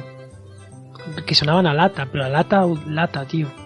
Y en este juego, a pesar de parecerse al de Mega Drive, porque tuvo el nivel de Intestinal Distress, es que tiene muchos fallos, es que parece una versión sin acabar. Parece una versión que han cogido los gráficos como han podido, los han hecho a toda prisa y Este- los han puesto. De hecho, hay, fallos gráficos en algunos niveles. Fallos gráficos, o sea, que tú ves que está mal, mal hecho el sitio. No sé si me explico, que está mal construido, Sí, como sí, que lo has hecho con piezas de Lego y las has puesto mal. Pues así, pues es una versión totalmente prescindible. Yo diría que es la peor que existe de, de Origin, del primero. Pregunto, eh, sí, sí, versión para Game Boy Advance, entiendo que, que, que después de 2001, esto ya pertenecía a Interplay, ¿no? Eh, Sí, ya creo que fue de esa época del que yo llamo el limbo, ¿no? Sí. No se sabe, mu- no se sabe muy bien de dónde, de quién era Origin. ¿Quién, ¿Quién se encargaba, no? Claro, Sí, porque la licencia luego la pasó a Interplay y ahora a Game Loft, creo. a Game Love, exactamente, que hace, ha hecho versiones buenas. Mejor que Interplay, sí. Sí, sí. Y por último, eh, DSI. Sí, lo curioso es que en 2010 más o menos, eh, con el estreno de la DSi y lo de la DSi Ware, ya sabéis, la plataforma digital de DS, aprovecharon para hacer un pseudo remake de, este juego, ¿no? Y bueno, pues parece que saca un poco de aquí, un poco de allí, eh, no sé, tiene alguna cosa nueva, por ejemplo en la pantalla de abajo vemos un poco una progresión, es decir, por dónde vamos en los niveles, que nos oriente un poco si vamos por la mitad o antes, ¿sabes? Tiene un rollito que usa la cámara para echarte una foto y ponerla al lado de Jim, así Sí, en plan. Tienes que hacer la misma mueca, ¿no? Claro, sí, en plan juguetito, ¿no? Y luego ya, pues musicalmente no está mal. No sé en qué versión se basaron las músicas, eso es interesante. Creo que no suena ni a Super ni a Mega Drive. Es una, es una nueva composición, ¿no? Y yo creo, la he puesto aquí en la lista, chicos, porque creo que, que no tiene nada que ver con el resto. Es una versión destacable, un poco Sí, sí. perdida, pero destacable. Es jugable ahora en algún- de alguna forma. Eh, Emulada, ¿no? sí, Imagino, claro, emula, con el emulador del, del ADS sí lo puedes jugar. Mm. Yo no la conocía esta. Eso sí, solo se quedó en digital. A ver, prefiero otras versiones, ¿vale? Si tenéis la posibilidad de emular el de Mega Drive o el de el Mega CD, pues hacedlo, pero esta versión es curiosa. Aprovecha el, un poquito más el- esa época. Y bueno, pues es curioso ver lo que intentaron hacer. Eso sí, recomiendo las, las que hemos citado más arriba. Ya está. Muy bien, estas son las versiones. eh, nada, por, por hacer un pequeño paréntesis y, y- dar un trago de agua, vamos a poner un poquito de música y vamos a hablar de World Game 2.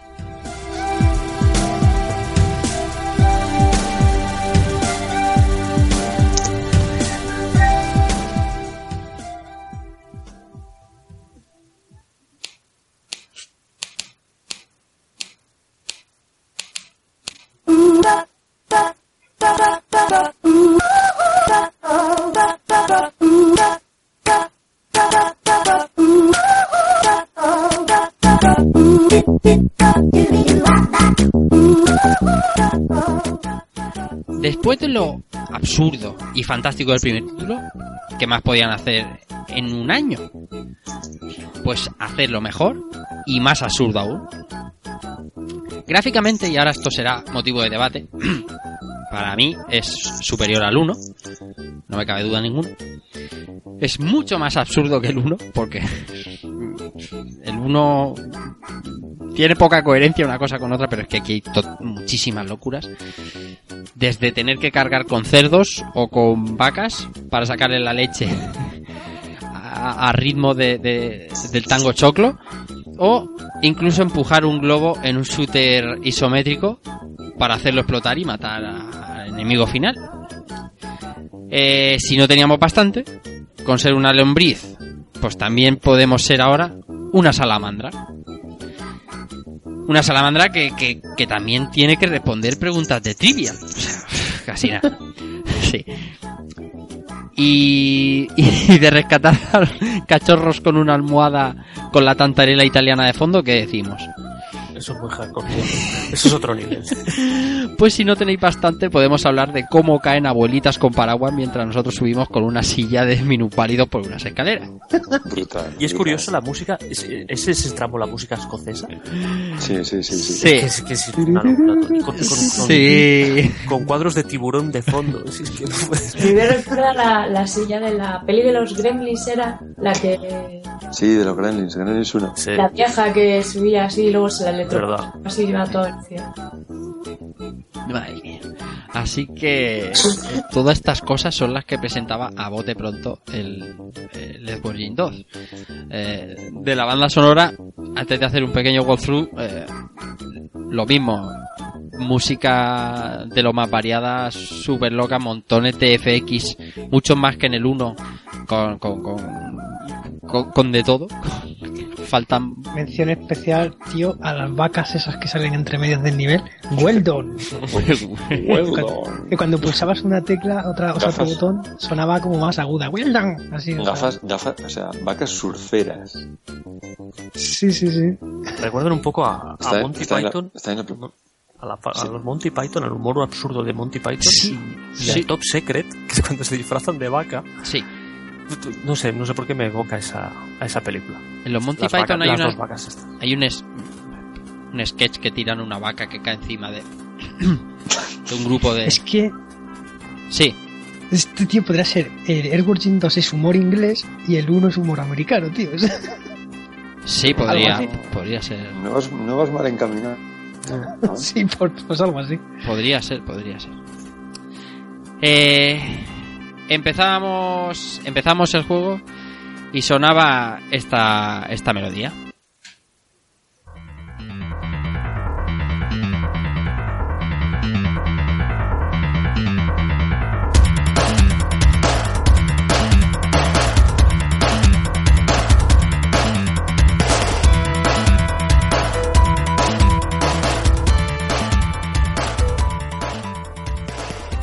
Sonaba este Nicet Bad Tangerines que ya veis música súper trepidante música de, de, de- acción de juego de acción más que de juego de plataformas.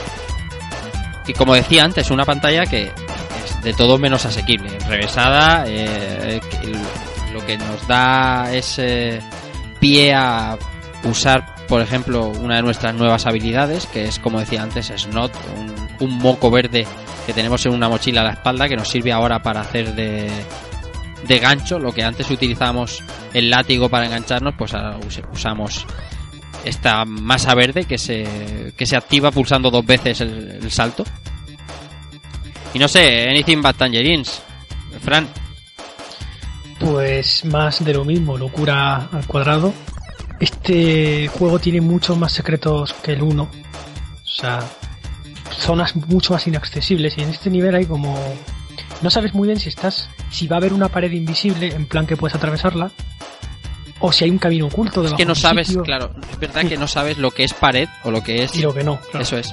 Porque pasas Y por la detrás de altura tampoco la controlas, pues igual estás subiendo y de repente bajas, Sí. porque el, el escenario tapa un trozo de suelo, por Sí. ejemplo. Mm, luego hay que decir que mm, a mí de pequeño me costó averiguarlo, pero hay una especie de pecera que, es, que no puedes pasar de ella, te pega un puñetazo el gato y no puedes pasar. Sí. Y entonces tienes que, es como un mini puzzle, tienes que averiguar qué diablos hay que hacer ahí. Y es lo de los cerdos. Ujú. lo de tirar un cerdo por un tobogán y que, y que con la cabeza se queda atascada la pecera. sea, Sí. Súper absurdo. Y ya empezamos a ver nuevas armas. Este juego tiene un elenco de armas ya bastante más amplio que el 1. Ujú. Aquí ya se podían coger, por ejemplo, las pistolas azules. Esas que es como una pistola azul que ya es para un láser, así. Sí. Muy chula, un arma muy rápida, muy Mm. bestia. Por ejemplo, el látigo se, sigue- se puede seguir usando, pero ya no es tan útil. De hecho, no lo vamos a usar jamás. Casi, casi nunca ese arma. Ahora se ha sustituido casi que por el moco este. Sí. que es más rápido que el látigo, Sí. el movimiento, pero sigue exigiendo milimetría para moverte por... Para no sé si os habéis fijado que nada más empezar el nivel, nada más empezar, si no te mueves, arriba ves como una vida. Sí. Pues ya te puedes entretener. Sí, Y tienes que hacer empalmar tres saltos de esos para... exacto, ahí ya puedes probar un poco las nuevas habilidades de Jim, ¿no? Claro. Y bueno, pues el látigo ha quedado ya en segundo plano. Y aparte de eso, pues el personaje cuando está quieto está como corriendo, como si quisiera hacer footing todo el rato. ¿La habéis dejado quieto para ver lo que hace en este? Sí. que- Sí, sí, sí. saca un Elvis, tío, saca como un muñequito de Elvis del bolsillo y se mueve, tío, bai- baila, ¿sabes? Como los muñecos estos que pones en el coche. Y se pasa... la- sale la lombriz del traje y se pasa por debajo de las piernas. Tira un ladrillo al cielo y si esperas un rato te cae en la cabeza. Sí. ¿La cabeza se la vuela en este o en el, o en el primero? En el 1 se la volaba con, el, Se dispara. ¿no? con la pistola, se dispara a sí mismo. Eh, Tiene un, par de, tiene un par de referencias este primer nivel al primer juego, ¿verdad? Porque el, el pececillo este parece que Claro, los personajes cabrones. vuelven a repetir. sí. Sí. Y luego también salen los, los, los gatos o los perros estos cachas, Sí, sí. los gatos. que son los que están lanzando peceras por ahí que tenemos que saltar. Eso es en la, eh, en la serie Sí. de dibujos. Pusieron que, claro, que el pez ese que se llamaba Bob the Goldfish es un emperador malvadísimo, un tío súper malvado, pero es un pececillo de estos de colores, naranjitas. pues para llevarle de un, lado a, de un lado a otro, utilizan a los gatos, eso. Se llama, Ujú. no sé si, no, no sé cómo se llamaban. Número 4 algo así, number 4, no sé cómo le pusieron. Y ese bicho, pues es el que lleva al pez, por eso en el primer nivel te, te pegan, porque son sus, sus esbirros, por decirlo así. Joder. Y eso lo averiguas un poco, pues, sac- sacándolo del contexto del, del, del manual y de la serie de dibujos. O sea, es como un universo, ¿no? Mm, Edward Jean no se entiende entero si no ves la serie. Pues es Si no yo, entien- la- si yo- no yo entiendes ni la conocía. Yo no la conocía la serie, pero vamos, en la referencia que- sí que me ha parecido directa al, al- Claro. al otro del, Mm. del primer título. Yo la y nada, un serie... nivel que... No, perdón, la serie de animación, recuerdo verla. eh, La serie en sí no la recuerdo, recuerdo haberla visto, pero en un canal, que en la primera televisión de cable que había por pues aquí hace 20 años, había un canal que se llamaba Canal Fiesta, que daban. A veces daban dibujos chulos, en plan Evangelion, en plan Super Fénix, que, que, es el- el Bikuriman. Daban este Edward Jim después de Sonic the Hedgehog, ¿sabes? Que son dos series súper parecidas, así en plan súper cómico y tal. Pero no me acuerdo de lo que pasaba en la serie. Y está en español, perfecto. ¿Os acordáis de Beetlejuice? Sí. Sí. Pues es ese formato. Capítulos inconexos de Sí. aventuras, simplemente. ¿Qué pasa? Que la serie te familiarizabas con los personajes, con Claro. los malos, que no que es que no solo Cyclops es el malo, es que también está Evil the Cat, que es el gato del infierno Sí. del uno. Qué cabrón. que es un cabronazo. Sí. Bob the Goldfish, que es el pececito. Luego el profesor Cabeza Mono, que salía también, que por cierto, vaya malo más absurdo, no hemos hablado de él en el Pero que no es que tenga la cabeza de, de un mono, no, es que tiene un mono en la cabeza, al revés. Sí, y si se da la vuelta, eh, tiene una cabeza Tiene- de hombre. Exactamente. exactamente. tronchante. Y aquí en el 2 pues vuelven a aparecer, es como un compendio, o sea, al que yo, por ejemplo, que alquilé el 2 después del 1, me hacía mucha ilusión porque reconocía todo, tío. Claro, era como, hostia, un 2, mi primer gran 2 de la niñez, tío. Yo es que, yo es que de la serie. Yo no la he visto aquí, ¿eh? Vamos, Yo no tampoco. cono- no, no conocía que existía. Pero estaba doblado al castellano, ¿no? Sí, sí, castellano no Sí, neutro. se ha perdido de internet eso, eso, no está. Eso, Canal Fiesta, ya os digo yo. ¿Hay algún capítulo? Pero en español, español, Sí, sí, Sí. español, español.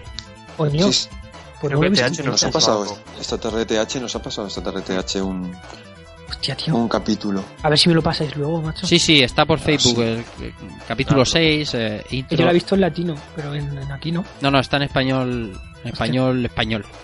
Coño, me, me, me da mucha curiosidad, tío. Mm. Qué cosa. Eh, antes de seguir con las fases, eh, bueno, no sé. Gráficamente, eh, como lo veis, igual que el 1 superior al 1, inferior al 1, no sé. Dame unas impresiones. Que no sea. Más detallado que el uno, tío. Que no, es, que no sea Rafa palabra de Dios, o sea. Es que, sí- es que tienes razón en cuanto a que se nota que el personaje, tío, está como 32 bizado, no sé cómo decirlo. Está como. Sí, coño, las animaciones está más es- está mucho más suave también. Super cartoon, por decirlo así. El acabado, exacto, el, el efecto Sí. cartoon este Sí. está, yo creo que sí que es superior. Yo creo que De tiene- hecho- que es. Comparte alguna cuando disparas es parecida a la animación a- parecida porque es que todas las animaciones estaban rehechas. No sé si lo sabéis, que es que no se aprovechó ningún material gráfico del 1. se rehizo. O sea, vamos, se rehizo. Hombre, tenía los modelos, ya sabéis, en la mente, pero que se volvieron a digitalizar de nuevo, nuevos modelos. Y salió eso tan Sí, chulo. sí, además se nota, eh, o sea, es decir. Sí, sí, sí. O sea, que es volver a... Es como cuando los artistas se cabrean y dicen, esto a la basura. Vamos a empezar de nuevo. Pues esto pasó con el 2. como que dijeron, vamos a hacer algo totalmente nuevo, ¿no? hay una hay un elemento fundamental para mí incluso sobre todo en la versión de Super que yo no tenía tan por la mano son los fondos o sea los fondos el salto cualitativo es brutal de una del, del 1 al 2 y de Mega Drive a Super Nintendo Aquí pasa una cosa. Si bien la 1, la 1, el 1 en Mega Drive tenía como el reinado, por decirlo así, no era la versión estrella, como que el 2 ya se planteó para más consolas. sí desde inicio ya, es decir, como que dijeron, el 2 lo vamos a explotar en muchos más sistemas, no, no solo en Mega Drive. Y, y no es por desmerecer al Mega Drive, que es acojonante, Mm. pero le salieron competidores duras, ¿eh? Sí, sí, esta sí. versión. bueno vamos a hablar de la segunda fase que tenía esta pedazo de música Y no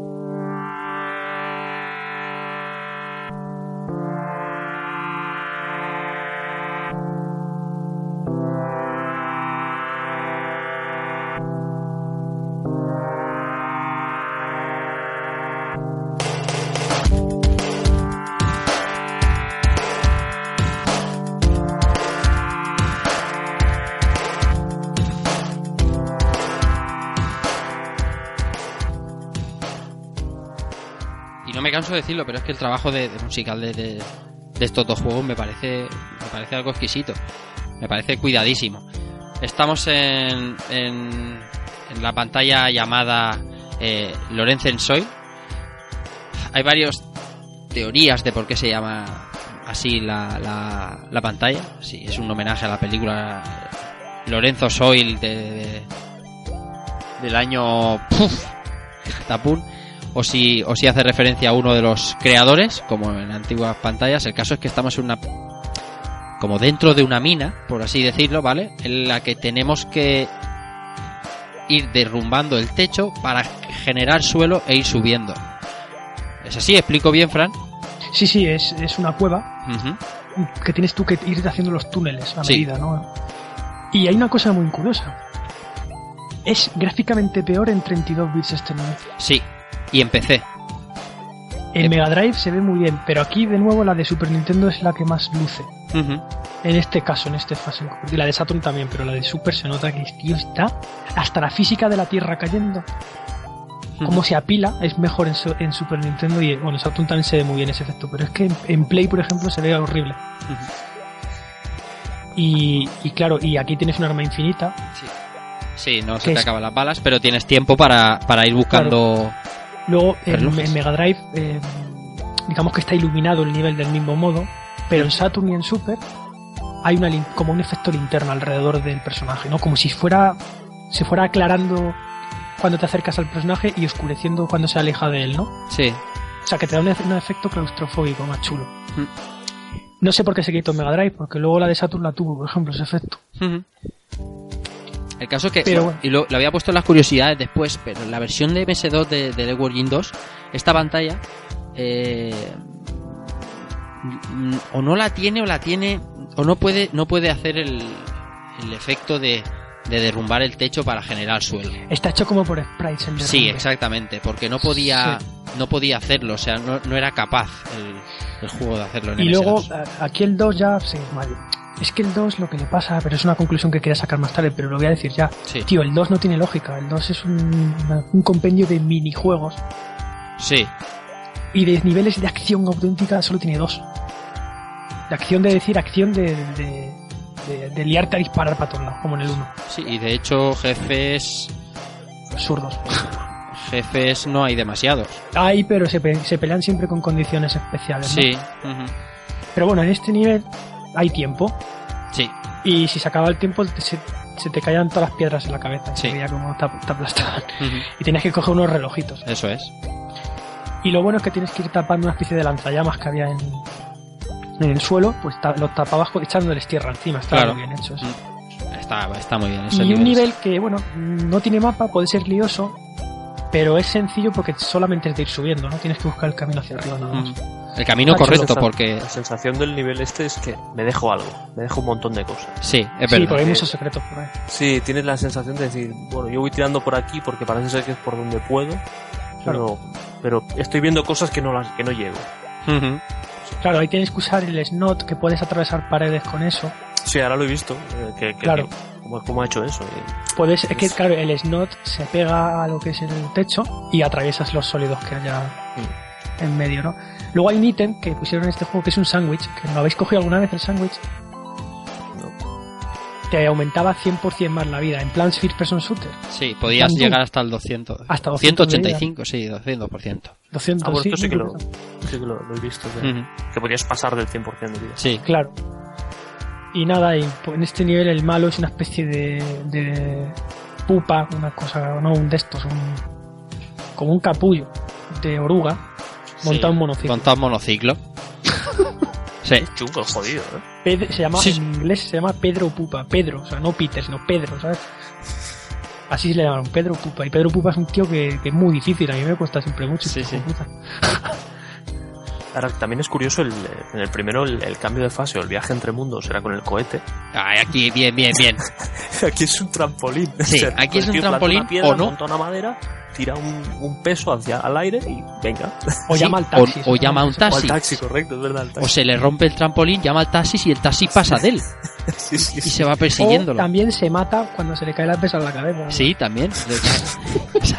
Esto es muy loco, tío. Esto- pues. se- aquí se le fue. se le fue. te puede pasar de todo. Eso está muy bien. Well, well. Hostia, pues a mí me encanta, macho.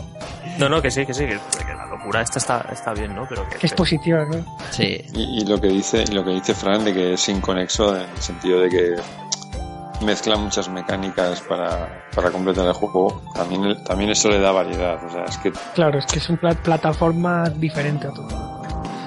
no sé, no, no- no me parece malo realmente porque tienes fases que, pues, la fase por ejemplo que veremos luego del... Pero yo que yo te digo, el tío, Billy People. es que el, Sí, el esa, primero... y luego, y luego Claro. te, te pasan a la de los a la de los cachorros, te pasan a otra que vas ahí como shooter. Es que sí, yo, yo lo que digo es que el primero tenía un cierto valor como de gun, no sé si me explico, como que tenía Sí, sí, una sí. acción lateral muy chula, muy de pegar tiros a, a cosas. Y en este se pierde esa acción desenfrenada, ese, esa especie de action game. Sí, Aquí, es más un minijuego game. no sé. Sí, y, No, la parte y la parte de acción casi hace más hincapié en, en la laberíntica de, de, de encontrar por dónde tienes Secretos. que ir. Porque luego las armas, si os fijáis, habrían venido mejor en el 1, tío. Tener el arsenal del 2 en el 1. Porque en el 2 realmente le terminas disparando a interruptores y a cosas. Es que al final no terminas disparando a malos Puedes tanto. disparar ¿no? una casa. Una Ah, casa. ah, sí, el, el arma de los ladrillos, ¿no? Eso es absurdísimo. Bueno, pues de esta pantalla, de esta pantalla, en una cueva, en una mina, pasábamos, pasábamos de esta música así tan, tan molona, tan, a esto.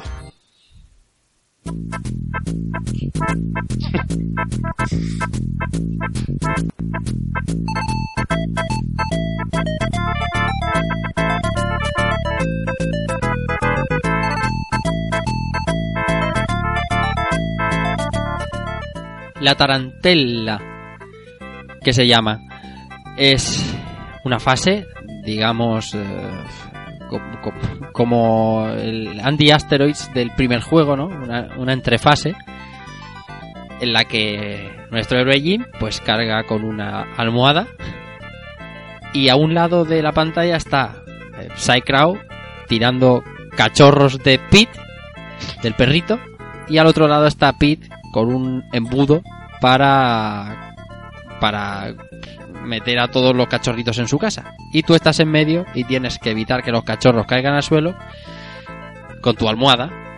Así que es un minijuego que es, es muy divertido y, y en las fases posteriores es frenético de la leche, vamos. ¿Qué sentíais cuando se estampaban los perros contra suyos? Hostias, tío, eso es, es, es crueldad máxima, Claro. tío. que se veía gore ahí, todo gore, tío. El, el- sonidillo que hace el... Si se estampan contra el suelo cuatro crías de Pit, se cabrea, se la transforma, la se, tra- transforma en un bicho de esos y te, te revienta. ¿Cómo se enfada el cabrón? Y Esto es como el Mr. Game and Watch, ¿no os recuerda ¿El a ese, a ese que había? Es que me recordaba un montón a esto, a, la- a las Game Watch, tío, que era Sí. esto, sí, sí, sí, sí, sí. Derecha, izquierda y, y, y rebotando haciendo cosas. O sea, Sí, sí. Aquí lo que podías hacer es un, un movimiento que me encantaba, que es un lance, ¿no? Que te podías tirar como Te podías tirar ahí a la. El último recurso. El último recurso. Bueno, el caso es que cada ronda de esta pantalla, que algunas tenían cuatro rondas, eh, se terminaba cuando insertabas en el embudo de Pete una bomba, que era esa Psycrow, y Pete la cogía encabronado y se la tiraba a la casa de enfrente y reventaba a Psycrow. Ahí, Rafa, no sé si os ha pasado, pero eh, hay una posibilidad, yo creo que un 10%, de que la bomba no enceste contra la casa de Psycrow. ¿Os ha pasado alguna vez? Ostras, pues si me ha pasado no me fallar. acuerdo. Puede fallar al lanzar la bomba y cuando falla, rebota hacia ti. Entonces, como no se la lleves otra vez, te explota en el suelo y te quitas un huevazo de vida. Ostras, pues sí que me suena ahora que lo estás diciendo. Sí, podía fallar. Yo creo que es un porcentaje que estaba en la programación, en plan de, yo que sé, un 10%, un 20%, de que fallase el, el disparo. No sé si me explico. Y una cosa que no hemos dicho es que este juego tiene unos ítems especiales que en este nivel se ven bien, que son como una especie de, de pósters con un planeta dibujado, no sé si os habéis encontrado. Sí. Sí. Eso cuando reunías todos, que son de diferentes colores en cada nivel, si hacías game over te permitían eh, empezar desde el nivel que querías. Es como una especie de continúe permanente, ¿no? Pero claro, conseguir todos los pósters esos era muy complicado, porque estaban muy ocultos. En, por ejemplo, en el primer nivel, a ver quién es el guapo que encontraba todo, pues es complicado, ¿eh? O sea, en base a eso te daban los passwords. Es que no eran passwords, En eran la versión realmente- PlayStation sí. Sí, en la- sí, pero por ejemplo la de Mega Drive en la otra, simplemente tenías que recogerlos. Ujú. Y bueno, no- no- una vez los recogías podías continuar. Pero es que es el típico juego que o te lo pasabas del tirón o no merecía la pena. Eso es así. Claro. Eso es así. Bueno, pero para mi, para mi vida actual es No, no, claro. Entonces, Lo que pasa es que claro, José Ponte en, a mí en lo que me los- pasaba, me pasaba es que he visto que vi que tenía passwords y luego, pues no sé, me pasaba tres, cuatro fases y digo, ¿qué coño si no me dan password? Digo, ¿cómo? ¿Qué tienes que encontrar los mierdas esos? Los bichos? Ya, ya, ya, ya, pero al final lo que hice fue buscar los passwords en internet, que también, pues, yo lo que quería era empezar en la fase de turno, no quería hacer otra cosa. Claro. Pues, Yo es que me lo tenía que pasar seguido, es que era lo que había. Sí, yo también. Yo, esto jugándolo con 15 años o 14 años, pues esto lo alquilabas, te lo pasabas y lo devolvías. ¿O no? Pues es una fase muy divertida. Sí. Y de esta tarantela movidita sonaba después esto.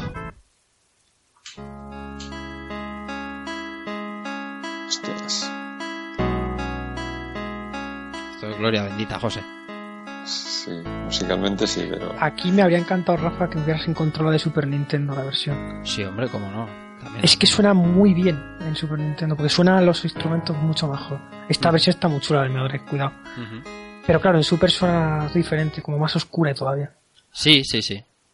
Está chula. ¿Qué tal Eh. este nivel? Es que a mí de chico me gustaba mucho. A mí los flippers, me, me- bueno, los, Sí, no sí. son flippers, los bumpers. Los bumpers. Ah, Así sonaban los Super.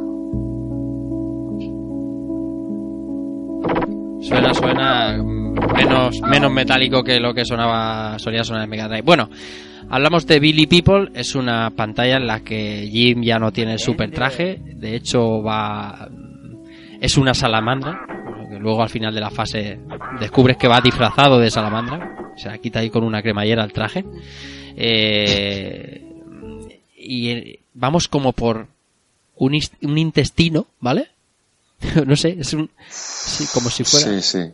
eh, un Sí. intestino, la flora intestinal, que es todas las paredes, si tocas una pared, como si te da la corriente, ¿vale? Y nosotros tenemos que ir flotando. Es que es difícil de explicar, tenemos que ir flotando, pulsando el botón de salto, eh, a modo de, de globo dando, dando calor, ¿vale? Tú le mantienes pulsado y vas subiendo un poco y cuando sueltas empiezas a descender paulatinamente. Hace como que vuela. Eso es. Mm. Entonces Pero le cuesta un montón. le cuesta un huevazo y luego están los bumpers que dice José que te mandan bastante rápido a la pared. Y además que te pones a disparar y te deja de mantenerse. Eso es otra. Si caes hacia abajo. Tienes que ir disparando, por lo tanto no puedes Pero estar. tenéis que usar el truco que yo dije en el 1. Un disparo certero, así rápido, y ya. Sí, sí. No, si la teoría es buena, pero La práctica práctica. Hombre, morirse pues unas pocas veces y ya lo pillas. Luego tenías dos tipos de caminos, easy y hard, ¿no? Que te los Sí, indicaban está- un está- es que al final yo veía los carteles y decía, o sea, el juego me estás poniendo que este es el camino fácil, sí, me voy por el difícil.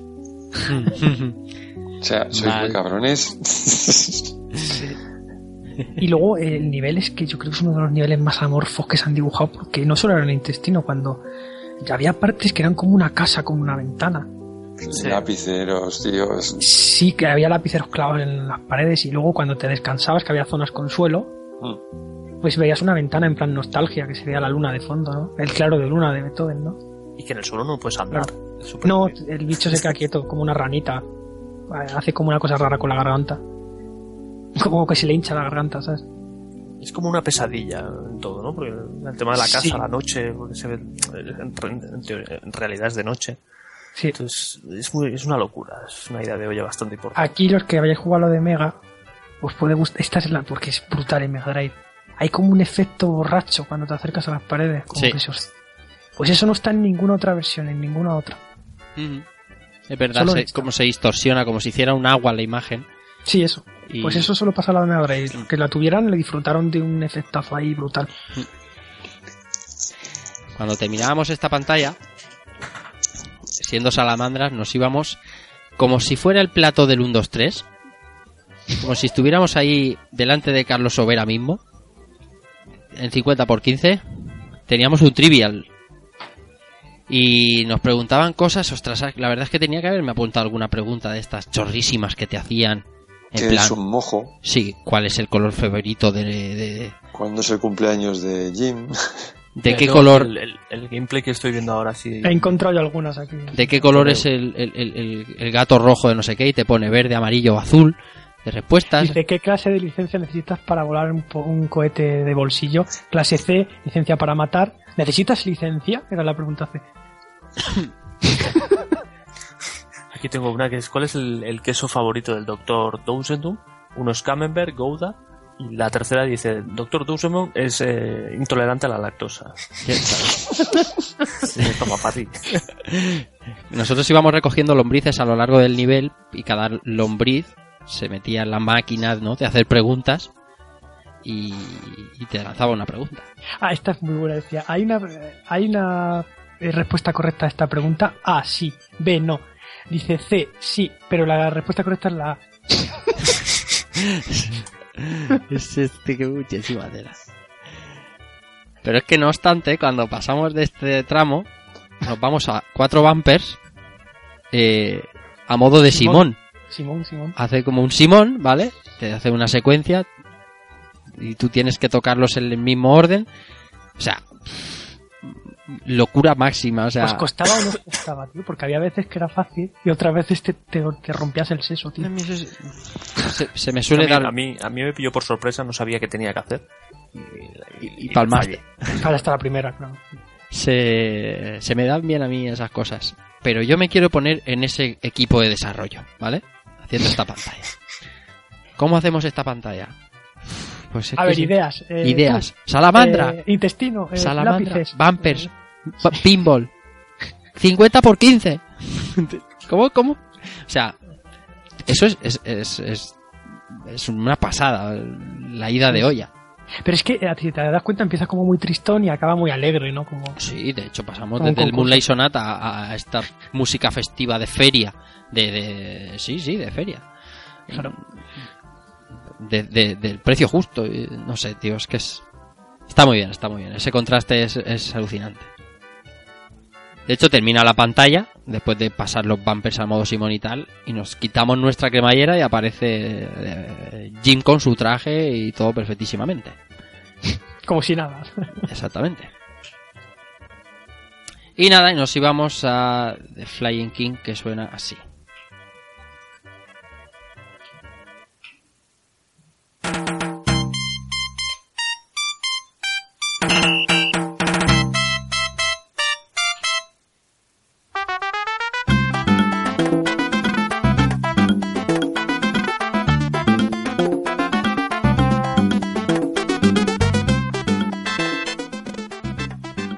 Vuelta de tuerca de nuevo al juego. Lo montamos en el Packet Rocket, en el cohete que, que usábamos eh, habitualmente en el 1. En una pantalla vista isométrica, en un shooter, digamos, en vista isométrica, en el que tenemos que ir, eh, aparte de destruyendo enemigos y cogiendo diversos ítems, empuj- empujando un globo con, con, con TNT para eliminar el, el monstruo del final, que era el Mucus, ¿cómo era? Mucus... Mayor muco. ¿no? Mayor Mucus, ¿vale? Para, para, para volarlo. Eh, así que... eh, otra vuelta de tuerca, o sea, no tenía nada que ver, nada que ver con el resto del juego. A esta, ¿Llegasteis alguno? Sí, yo me he quedado, yo precisamente me he quedado. Sí, sí. Porque No, además yo, yo, estaba, yo me la he pasado. No vi no vi el globo al principio. Sí. Yo fui ahí con mi shooter ahí para adelante. ¡Oh, Ah. cómo mola los cohetes! Para arriba, para abajo. Y llego al final y me dice, ¿y el globo? Y yo, ¿Dónde está el "Mierda". lobo? Tienes que volver, Claro, y tuve que volver. Sí, sí. claro. Y ahí me quedé, ahí me quedé. Sí, la clave, la clave es sin duda el- los, los que te tiran como unos hombres que van dando vueltas. Los gordos, te tiran gordos con catapultas. Que se te quedan colgados. ¿eh? Sí. Y lo malo es que si, que si le disparas a la- al globo, explota también. ¿no? Explota y pierdes. Sí. Em, a mí de pequeño esta fase, no sé, la música caribeña esta que está sonando, el claro del agua, me hacía muy feliz a mí jugar esta fase. Era muy difícil, sí, me frustraba, pero me hacía feliz la música, los gráficos todo bonitos, como en una isla tropical enorme. Hmm. Me gustaba mucho de pequeñito los colores. Como era chiquitín, pues yo que sé, tío, flipaba. Tenía siempre una sonrisa de lado a lado cuando jugaba esta fase. Ujú. Está bien. Eso sí, luego ya cuando lo del globo, cuando la fase tiene un cambio muy brusco y es que de repente aparecen como mocos. Y ahí ya se vuelve jodida porque te empiezan a disparar como bloques de mocos así raros, espectaculares. Y te echan para atrás y el globo te lo echan para atrás. Y yo creo Sí. que de pequeño esta es la fase que más me costó. a mí, Hasta ahí más o En diferencia. Menos te puedes limpiar la fase y luego con, en los laterales, como tienes las, los cohetes que te van hacia adelante y hacia atrás, puedes luego volver a poner el globo. El caso es que el globo al final justo te lo echan para atrás, ¿no? Los Mm. obstáculos te lo iban echando para atrás. Tienes Entonces, que, cal- tienes que calcular bien cuándo va a venir para darle un golpe y que lo salte. sí, yo descubrí un truco para saltarme los los esos, es empujar el globo de una manera que desaparece de la pantalla Sí, y aparece sí. más adelante. Sí, sí, sí. Justo. Muy chulo, muy chulo. Y hay versiones, hay diferencias entre, entre la de Mega y la de Super Nintendo. Bueno, hay versiones que, que, que, en esta pantalla lo acusan mucho. Por ejemplo, la de 2, la de MS2 es parece una cosita de 8 bits. Es una Feísima. Muy fea, muy fea. Pues aquí, bueno, para gustos colores, ¿no? Yo creo que la de Mega Drive es muy bonita. Se también tiene el efecto oscilante del agua. La de Saturn está muy chula también. La de Play un poquito menos chula que las otras, pero la de Super es que es muy chula. Porque no tiene las franjas negras esas que se ven a los diagonales. O sea, Ujú. ves el campo todo entero, no sé si me explico. Y el- aquí el isométrico está más chulo. Al igual que Billy People era mejor en Mega Drive, yo creo. Pues Flying King es mejor en Super. Simplemente. Pues nada, después de destruir al Mayor Mucus, eh, pasábamos otra, otra fase de perritos y después íbamos a, a esta música.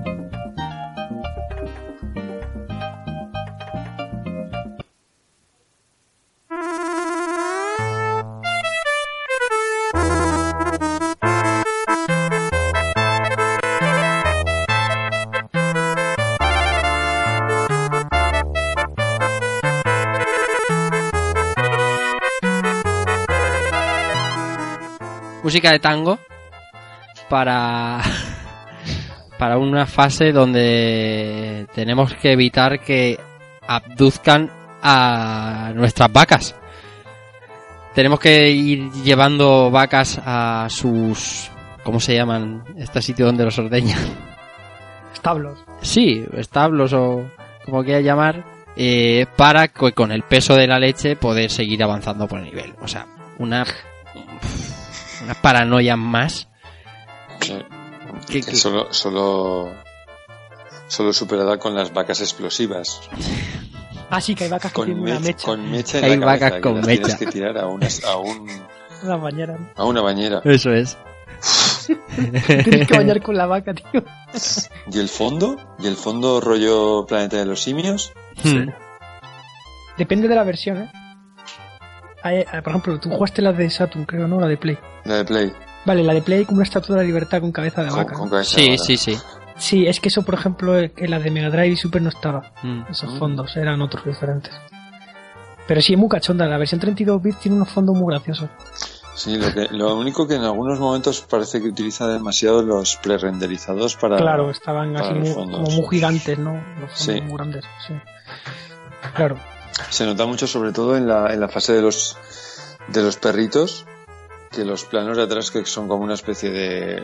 como un volcán o algo así. Sí, pues en la de Mega Drive y la Super está más chulo eso, ¿eh? Hostia, pero es que las vacas, es que las vacas salen de una flor. Sí. Ah, Eso- y, y te puedes quedar encerrado los típicos, en los pianos esos con, y en el ataúd que te tiran cuchillos. Dios, lo del ataúd es buenísimo. Sí, Y y las sillas buenísimo. eléctricas. Sí. Que por cierto, en la fase 1 también había, había un par de trampas de estos. Sí, sí. Sí, hay una silla eléctrica ahí en la fase Y también una tumba. Ah, no, la tumba era creo que este nivel solo. Sí, es verdad. La Zumba ahí que te cae una espada, una cimitarra, una hacha y...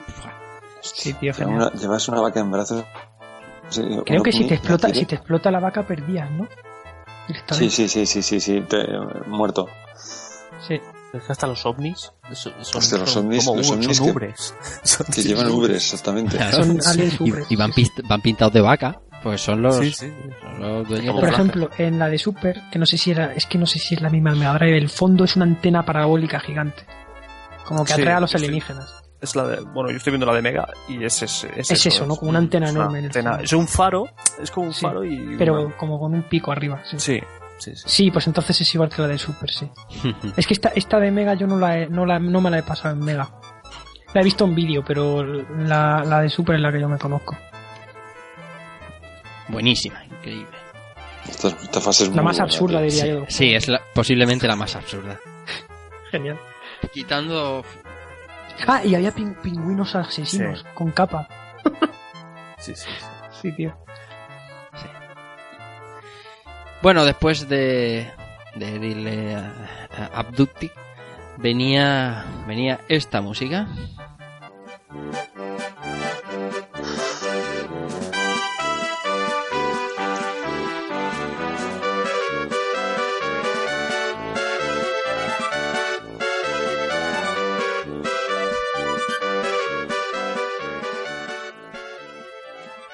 Bueno, si faltaban vueltas de tuerca para, para esta segunda parte de Dead War Gym, una fase en la que aspiramos helio, ¿vale? Entonces nuestra cabeza se infla y ascendemos cual globo y podemos ir soltando aire o, o cogiéndolo para seguir ascendiendo según lo queramos. Pero claro, parece fácil, pero hay que pasar por una fase en la que hay un montón de pinchos, bombillas y de todo lo que te imagines para pincharte y que caigas.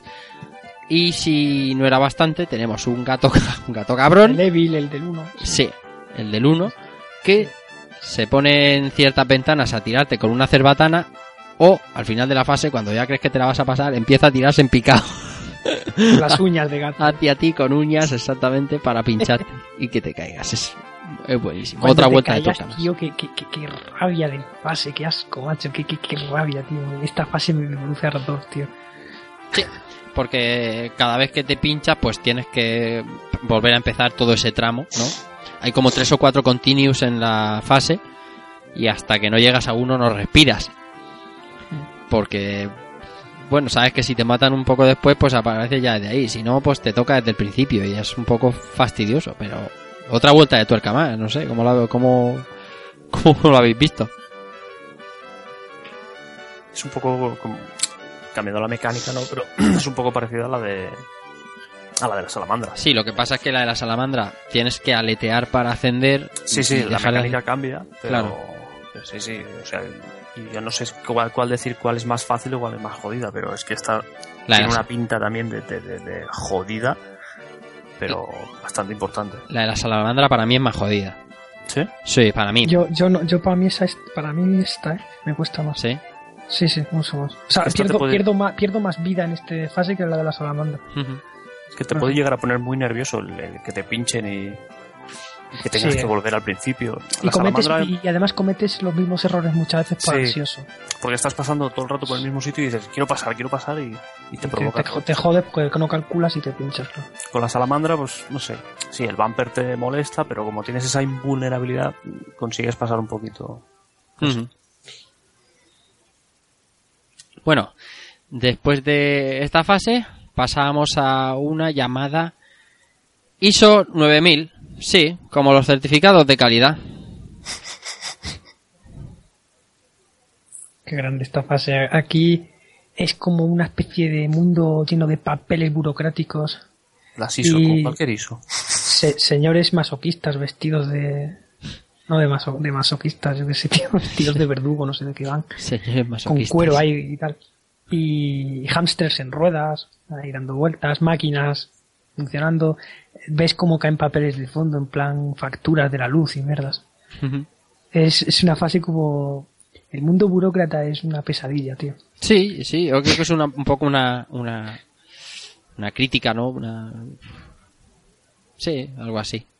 Como que pesan mucho los papeles. Sí, y tienes que cargar con la bola esa de acero terrible para llevarla a la máquina que te tritura y te manda por, por, por los conductos esos.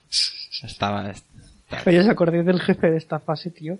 el jefe de esta fase es el, el... Ah, vale, sí, claro. Hombre, tú llevas ahí un armario con un pie, ¿vale? Cuando se ve lo que tarda en descubrir eso. Sí. Pues llevas un Horas, armario con horas. un... es muy buena.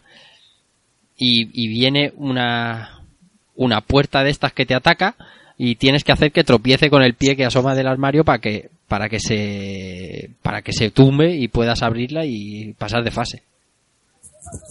Está, está súper bien, es una, es una risa. es un-. Qué grande. Dime, José. No, que digo que buenísimo. Eso es Yo, me, buenísimo. yo lo típico que me quedé eh, persiguiéndola en bucle. Ajá. Diciendo, ¿Qué coño hay que hacerle, no? Pues, Y había que ponerle la zancadilla. claro, con el armario. Pero es que yo no sabía que el armario era un elemento, digamos, hasta que pasa un rato y digo, hostia, un armario. Hasta que, que- Claro. que era un evento cogible, ¿no? Cogible, claro, que parecía del escenario más otra cosa. Sí, sí. Y, y bueno, teníamos eh, después el, eh, la pantalla de, de la comida, ¿no? Que ya, ya teníamos una en la primera... En la primera entrega había una de comida... Sí, parecida. Aquí teníamos eh, este... ¿Cómo se llamaba? Eh, Level 8, Level 8, ¿vale? Que tenía un nivel secreto, ¿no, Fran? Sí, era curioso. Ese no lo descubrí yo nunca. Lo, ya lo descubrí a posteriori con internet. Hay un sitio, Yo creo que sí. que hay como tres tenedores así en plan para arriba. Y hay una chuleta y te tienes que colar entre la chuleta y los tres tenedores y hay como una especie de hueco ahí que si te paras ahí de pie pues apareces en una fase secreta que suena una música muy curiosa. Creo que es una música de cine o, o algo de eso no sé. Sonaba esto en, en- en- eso es una canción famosa creo ¿eh? Sí, a mí me suena así a, a- a- a música de, de cine, de algo de eso. De De salón. series, no sé qué La verdad es que no lo sé, no lo sé, no tengo el dato. El caso es que esta fase, en el level 8, mm, tenemos persiguiéndonos un salero, ¿vale? Por toda la pantalla para echarnos sal y nosotros tenemos que protegernos debajo de, de, de solomillos, de entrecot, ¿no? Y de, de huevos fritos claro, de huevos fritos. Luego tenemos que ir apagando las planchas para no quemarnos, saltar encima de los huevos. Y ahí esta fase es súper cruel porque para, para que el salero se retrasase, tirabas caracoles Mm, para que se para que se salieran para que salieran corriendo y, el salero los persiguiera. Mm. Coño, pero si que echarle sal a un caracol. Y, y echarle sal a una lombriz. ¿El qué? Echarle sal a una lombriz. Sí, pero quiero decir que la crueldad de, de que un animal de ese tipo no le puedes echar sal porque lo des- vamos, lo matas, lo revientas y en esta fase es como que tienes que usar los caracoles para defenderte tú, es un poco cruel, tío. Sí, sí, sí. sí. Y está muy bien, saltando encima de albóndigas, pues está, está Pero es, bastante... es que esta es complicada, esta fase es muy plataformera. Sí, es súper plataformera. El tema ese de las albóndigas pincharse los tenedores y tal, es muy... Es de speedrun ahí de Sí, sí, sí, sí, sí, sí. Está, está bien. ¿Y del jefe os acordáis? Posiblemente la más, la más plataformera. Hombre, el jefe es, es Pizza Steve. Es, no sé si habéis visto, hay unos dibujos ahora que se llama... eh, Sí, Tito Yayo. Tito y yo. Tito Yayo. Bueno, pues tiene una, una- un, un ami- un amigo que se llama. ¡Buenos días! Tiene un amigo que se llama. Es, eh, pizza, es, eh, Pizza Steve, ¿no? Y es una, es una loncha de pizza. Es, un, es una porción de pizza. Con gafas de sol. Con gafas de sol. Este no tiene gafas de sol, pero te ataca igual. Está muy bien. Aquí te ataca, es que es un chuletón, te ataca un Sí. chuletón en un plato. Encima de una pizza, ese es el escenario Eso de es. batalla. Exactamente. Y, y la chuleta, tío, dispara fuego por la boca. Sí. Está súper bien. Ah, y te hundes en el Este- de la pizza, te puedes hundir. Sí, este, quitando el- la oruga esa en monociclo y tal, es eh, uno de los pocos enemigos como tal Sí, de... el único del juego. De todos los juegos, sí. Dime otro, porque es que es el único. Sí, bueno, el Peter Pupa, Pedro Pupas ese. Y... Ya está. Sí, sí, sí. Billy People no tiene, Fly King tiene el No moco. es un jefe como tal. Claro. Mm. Entonces, no, sí, es el único jefe manual que tienes que desintegrarlo a, a disparos. Sí. Ya está. Y bueno, llegábamos, llegábamos al final del juego con, con este tema.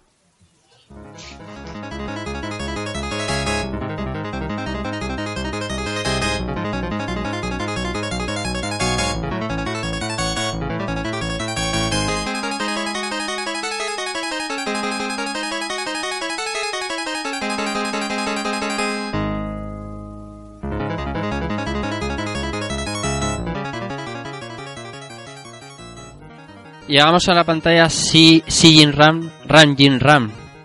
Eh, imagino que el título deberá ir a- deberá ir por, por algo, ¿no? Tendrá ese título eh, en honor a algo, pero la verdad es que no lo sé. Incluso no sé la, la canción Ran que es Jim Ram. ¿Cómo? Ran Jim Ram, de que será por lo de corre Por lo de corre, corre, ¿no? es posterior, no es anterior este. Eh, Este es del 95. claro, la, peli- 94. la película es anterior, Ah. sí. Hostia, Sí, sí. puede tener algo, ¿no? Sí, puede ser. Es lo único que se me ocurre, ¿eh? Sí. El caso es que suena una tocata y fuga. O, Para raro. mí, personalmente, ¿vale? Este es el nivel más difícil de la saga, ¿eh?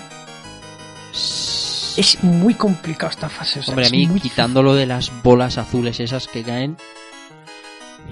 No sé, por explicar un poco a, a los amigos que no la tengan vista, eh, plantamos en una pantalla, digamos, de correr contra Psycrow. Y claro, eh, Psycrow nos va atendiendo todo tipo de trampas, nos va poniendo puertas, nos va lanzando, pues unos balones azules que dan un por saco que no veas. El caso es que tenemos que llegar al final de la pantalla antes que Psycrow como sea. Eh, mm, no sé, es así un tipo rollo. El final con Metal Sonic en Sonic CD. Yo es que siempre me lo llevo a mi terreno Torque, tío. eh, no sé, a mí hay, hay niveles que me parecen mucho más, más difíciles, Fran, más, más, más trabados. que este Esto- si no te sale, pues lo vuelves a intentar y.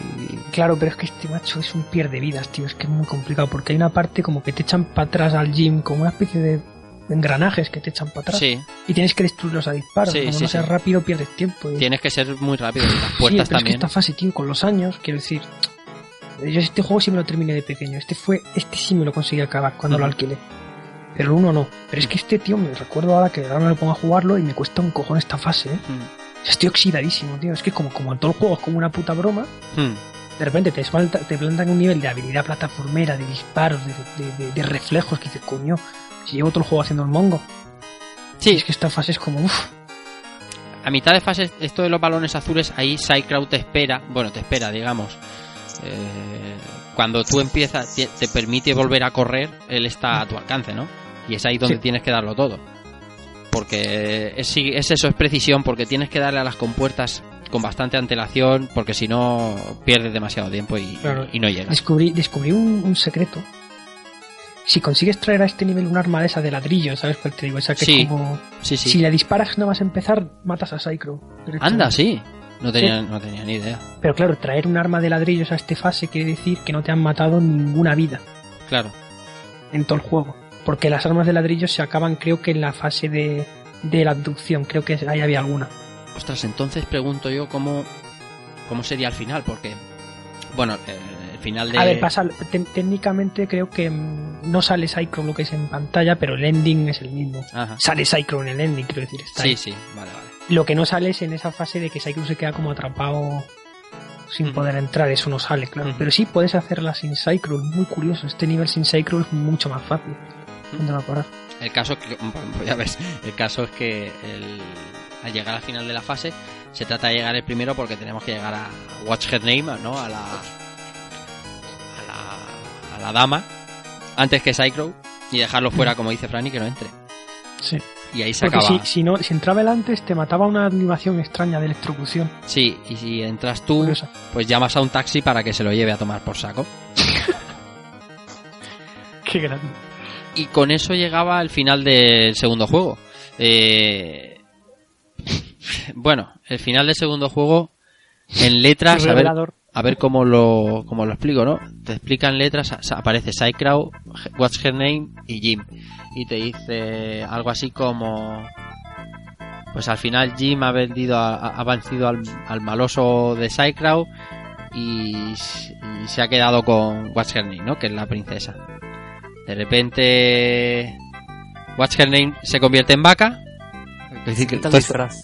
se quita el disfraz, se convierte en vaca y dice, bueno, pues entonces Jim ha ganado al maloso de Psycrow y se ha, ha que- ha gana- se ha quedado con la vaca. De repente Psycrow se quita el disfraz también y dice, bueno, pues entonces Jim ha ganado una vaca y se ha quedado con otra vaca. Y al final ya Jim se quita el disfraz y también es otra vaca y dice, al final una vaca se ha, cargado a otra vaca para quedarse con una vaca. O sea, una, una paranoia que se les va la olla, pero que no veas. Eso de pequeño que yo cuando tenía 6 o 7 años, eso a mí no me lo explicaron. Y le dije a mis padres, pero ¿por qué es una vaca? ¿Por qué soy una vaca? Decía, dime qué como Sí, sí, sí. A mí también me dejó un poco así patifuso, ¿no? Es que no lo sí, entendía, sí que entendía el inglés, pero, pero no entendía el por que Me qué. dejó roto, tío, que mi héroe de, de la infancia, que fue tenemos el error del- tiempo, fuese una vaca, tío. El error del por qué. Tenemos el error del por qué. Preguntar por qué de las cosas a todo y eso no está Es que era bien. muy claro, cuando tú tienes esa edad, tío, es, es la edad del por qué, macho. Y por qué esto y cómo funciona esto y tal. Claro. Pues es la típica edad. Claro. ¿Y por qué repiten las pasaba, misiones, Kojima? ¿Por qué? O sea, no hay que preguntarse los por qué, hay que hacerlo y ya está. Luego vienen los Monty Python y te lo tiran todo al suelo. Efectivamente. Y a partir de ahí dices, vale. Muy bien, eh, rápidamente vamos a hablar de las versiones de esta segunda de esta segunda entrega. Eh, la primera igual, Super Nintendo, hemos hablado bastante de ella, más capas de scroll, eh, esos efectos que ha dicho que ha dicho Frank que tiene que la de Mega Drive no podía hacer, por ejemplo en la pantalla de, de, de la vista isométrica. No sé, Fran. Pero es esta sí que es. Ya esta sí es de muy Mickey, como quiero decir. Esta sí y la de Mega Drive son clavadas ya. O sea, tienen las mismas fases, mismos secretos, mismos con- bueno, controles parecidos. Mm, ya es la que te tocara en la época. Sí. realmente. Ujú. Simplemente es, es una cuestión ya de Sí, si eras la- de Mega o de Super. Sí, a Pero la música le pasa. Son iguales. Son a la mismos. música le pasa lo mismo que al primero, según el chip de sonido, pues. Pues sí, sí, que si los violines en una, que si el- los tambores en otra, lo típico. Ya está. La que te tocara. Pues sí, la verdad es que sí. Eh, luego teníamos la de PlayStation, que es la que ha jugado José. Eh, entiendo que, que, que- mm, mejor definición, ¿no, José? Sí, en general la verdad es que se notan los 32 bits bastante. Me hubiera gustado, solo he podido jugarlo en la PSP. La verdad es que he estado bastante liado y eso no. No he podido jugarlo en, en pantalla grande y me hubiera molado. Porque este no lo jugué en mi Play y no lo llegué, no lo llegué a jugar, pero no, se nota mucho. Se nota, la animación es mucho más fluida que, la, que en el 1, por ejemplo, y la música es, la música es una delicia, la verdad. Yo, yo me quedaba alucinado. Ujú. La música, la verdad es que eh, desde que la pasaste el otro día para, para, para preparar el programa, es eh, acostumbrado como está acostumbrado toda la vida a la de Mega Drive, suena deliciosa. Y sí que, sí que es cierto que el control igual es un poco peor. Igual está un poco menos ajustado. Pero, tam- pero tampoco es una cosa excesivamente grave. Se deja jugar muy bien, ¿eh? No lo interpretéis. Bueno, más versiones. Eh, Saturn, Fran, tú que esta sí que las... la- Sí, esta la descubrí hace unos años cuando me compré la Saturn de segunda mano. Y dije, coño, ¿con qué pruebo esta consola que me guste? Así mucho. Y lo probé, uno de esos juegos fue este juego, ¿no? Sí, me encontré, tío. Unos graficazos que tiene esta versión, unos fondos preciosísimos, con, también con, varios scrolls como la de Super, ¿no? Pero incluso más chulos. Y la música en calidad CD que no la había podido escuchar hasta ese momento. Brutal. Y, luego la comparé con la de PlayStation y sale ganando la de Saturn, ¿eh? En controles y en todo, es mucho mejor. Es como una versión de Super, pero en CD, tío. Es súper chula, muy, muy recomendable. Yo creo que si alguien quiere una versión de 32 bits, debería cogerse esta, ¿eh? Pues apuntado queda. El problema es no tener aquí una Saturn preparada para asunto. Más versiones, la de la de MS2 o Windows 95. Pues por lo que por lo que sé, pues como os digo, la pantalla esta de de, de vista isométrica es es mm, infame. La pantalla 11 es hoy no la puede hacer como, como en las consolas. Es- no entiendo bien el por qué, ¿no? Porque es es año 95, pues, pues no sé. Supongo que por las gráficas, tío. Pero es que había una gráfica, una S3 Virge de 2 megas, eso andaba Podría ser, pero es que a lo mejor las consolas tenían efectos propios dedicados. Eso sí, ¿sabes? eso es cierto, es verdad. Claro, puede ser por eso. O sea, la de Mega Drive y la de Super, que si oscilar, que si no sé qué, esas cosas que hacían las consolas de esa época. Hmm. Porque luego si te das cuenta la de 32 bits, los efectos 3D que tenían los de 16 bits están, no están presentes esos efectos. Esa época. Tuvieron que arreglarlos con un poco de copia-pega de varios scrolls y cosas así. Me decía José. un poco el, el, el No, hardware que- ¿no? Que digo que en que esa época hemos pasado mucho hambre en el PC. Mucho hambre de este tipo de juegos es que no salían porque los PCs no podían con ellos. De hecho, todos los juegos que salían eran principalmente muy estáticos, muy estrategia, muy. eh, no sé, aventuras gráficas y. Hasta un poquito más adelante nos empezaron a ver cosas buenas ya, ¿eh? Sí, O al menos es. Duke Nukem 3D, Pero Duke Nukem 3D del 97, tío. es verdad. Es que estamos hablando de temas distintos, ¿eh? Son dos años y son dos años importantes. Por tanto, Sí, sí. que no Eh, digo que no hubiera, o sea, aquí ya teníamos Doom, pero... sí. O sea, cosas había, lo que pasa es que en, en general el, el nivel era muy mediocre y Mm. salían cosas realmente malas. Eso que eso así de sencillo. Mm. Y esto además es principios del Windows 95 y fue cuando se empezaron a pasar las cosas de, de 2 a, a Windows y las APIs de DirectX eran muy primitivas, muy muy primitivas y todavía se seguía desarrollando eh, juegos. Bueno, Windows 95 te permitía ejecutar el sistema en modo 2, en modo Windows y se Sí. seguía eh, trabajando mucho para modo MS2. y- Sí, sí. no sé, una época un poco oscura todavía. Qué bonita era. Qué bonitos tiempos. CDMix. CDMix, tío. Eso es gloria bendita. ¿Cuántas cosas no habremos descubierto con los CDMix? Si Apenas no, no, habría, no descubierto a hubiéramos medias. jugado. No sabría yo lo que sería Dungeon Keepers, ni Diablo, ni de coña, vamos. Más versiones, Game Boy Advance. Bueno, esta, esta Fran.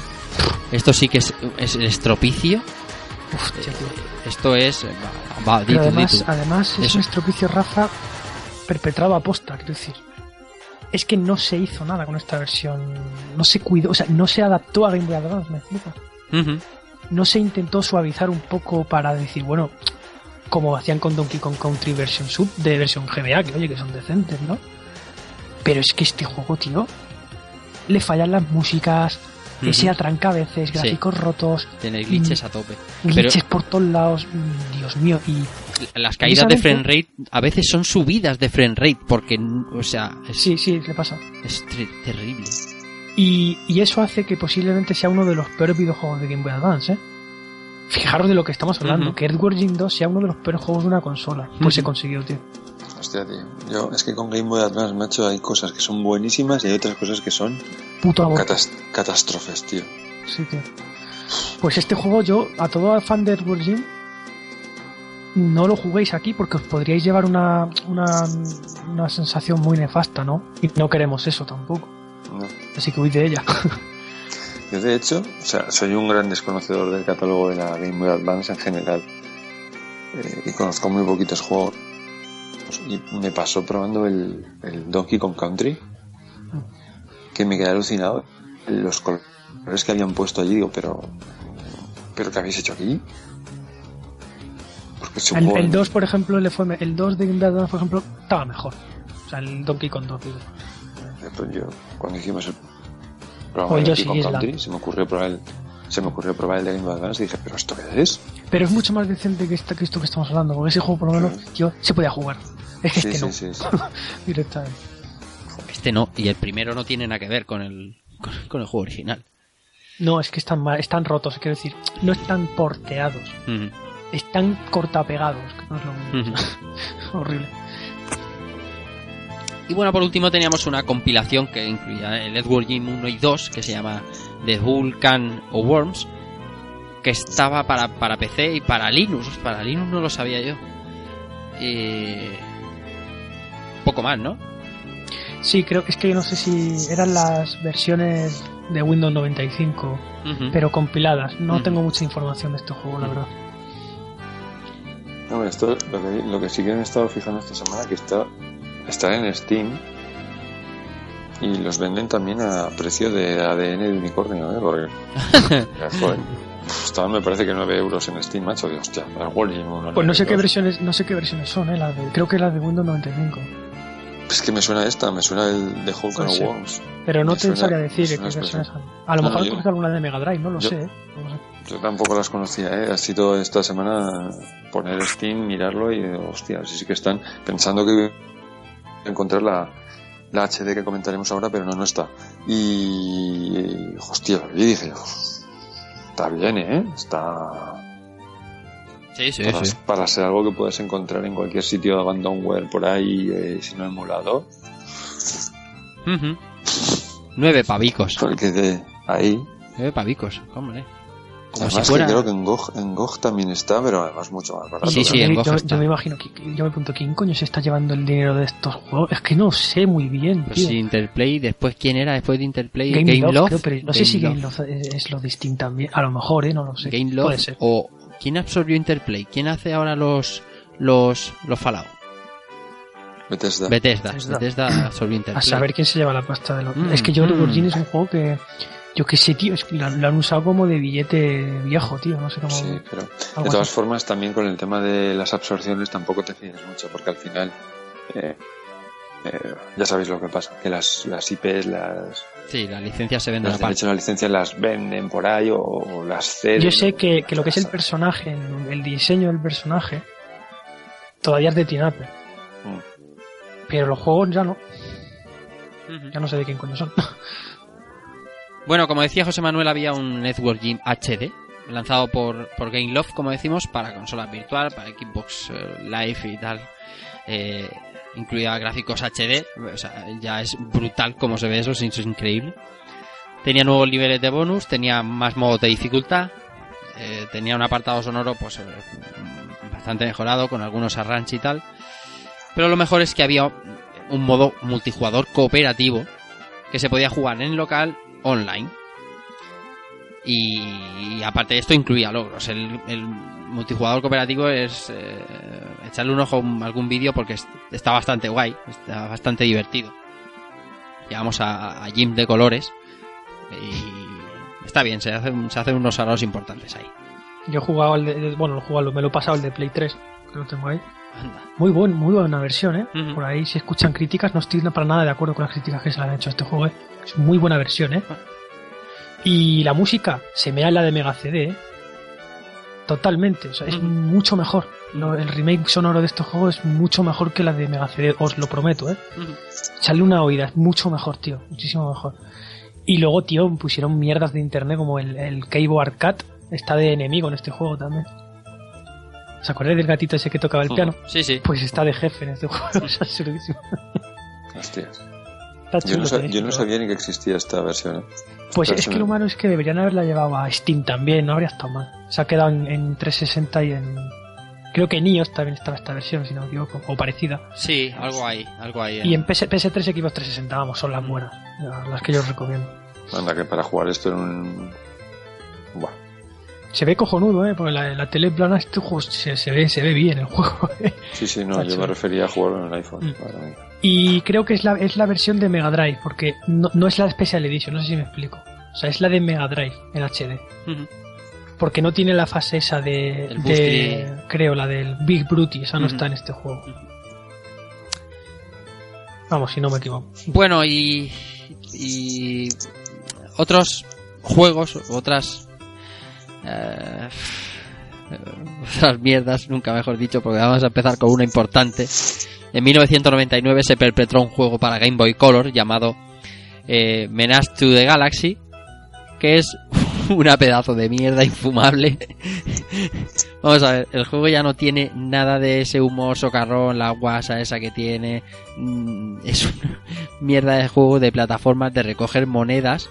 Y sí, lo único que tiene es lo de los váteres, que te puedes transportar por un váter. Pero es un más simple. No sé si este lo has jugado tú, Franz, si has tenido Sí, oportunidad sí, sí, de verlo. lo, lo probé todo ilusionado diciendo, coño, un, un gym nuevo, decía yo. Sí, sí, sí. Una polla, gym nuevo. eso era, yo qué sé, tío, eso es... Me puso a prueba. Me puso a prueba mi amor por el personaje, incluso. Fue como decir, No merece ¿Cómo la habéis- pena. cómo habéis tampoco. permitido esto? esto? Esto es así que es ¿cómo Made in Interplay. Y, y, y no llegué a pasármelo por pura desesperación. Qué rollo de juego, tío, te lo juro. Mm. Vamos, de, recomenda- de recomendación cero. Cero. O sea, cero. Cero.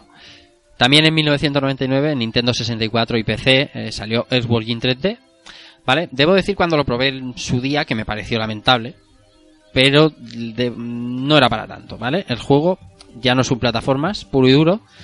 Pero sigue teniendo esa esencia de los primeros juegos, de las cosas ilógicas, histriónicas, de esa guasa. Pero claro, era de esos primeros juegos que había que llevar las 3D fuera como fuera y cosas como por ejemplo el control pues no son lo bueno que uno quisiera, ¿vale? Y las texturas pues son lo que son, ¿no? Imaginaros principios Nintendo 64 pues es lo que hay. Eh, pero una cosa está clara.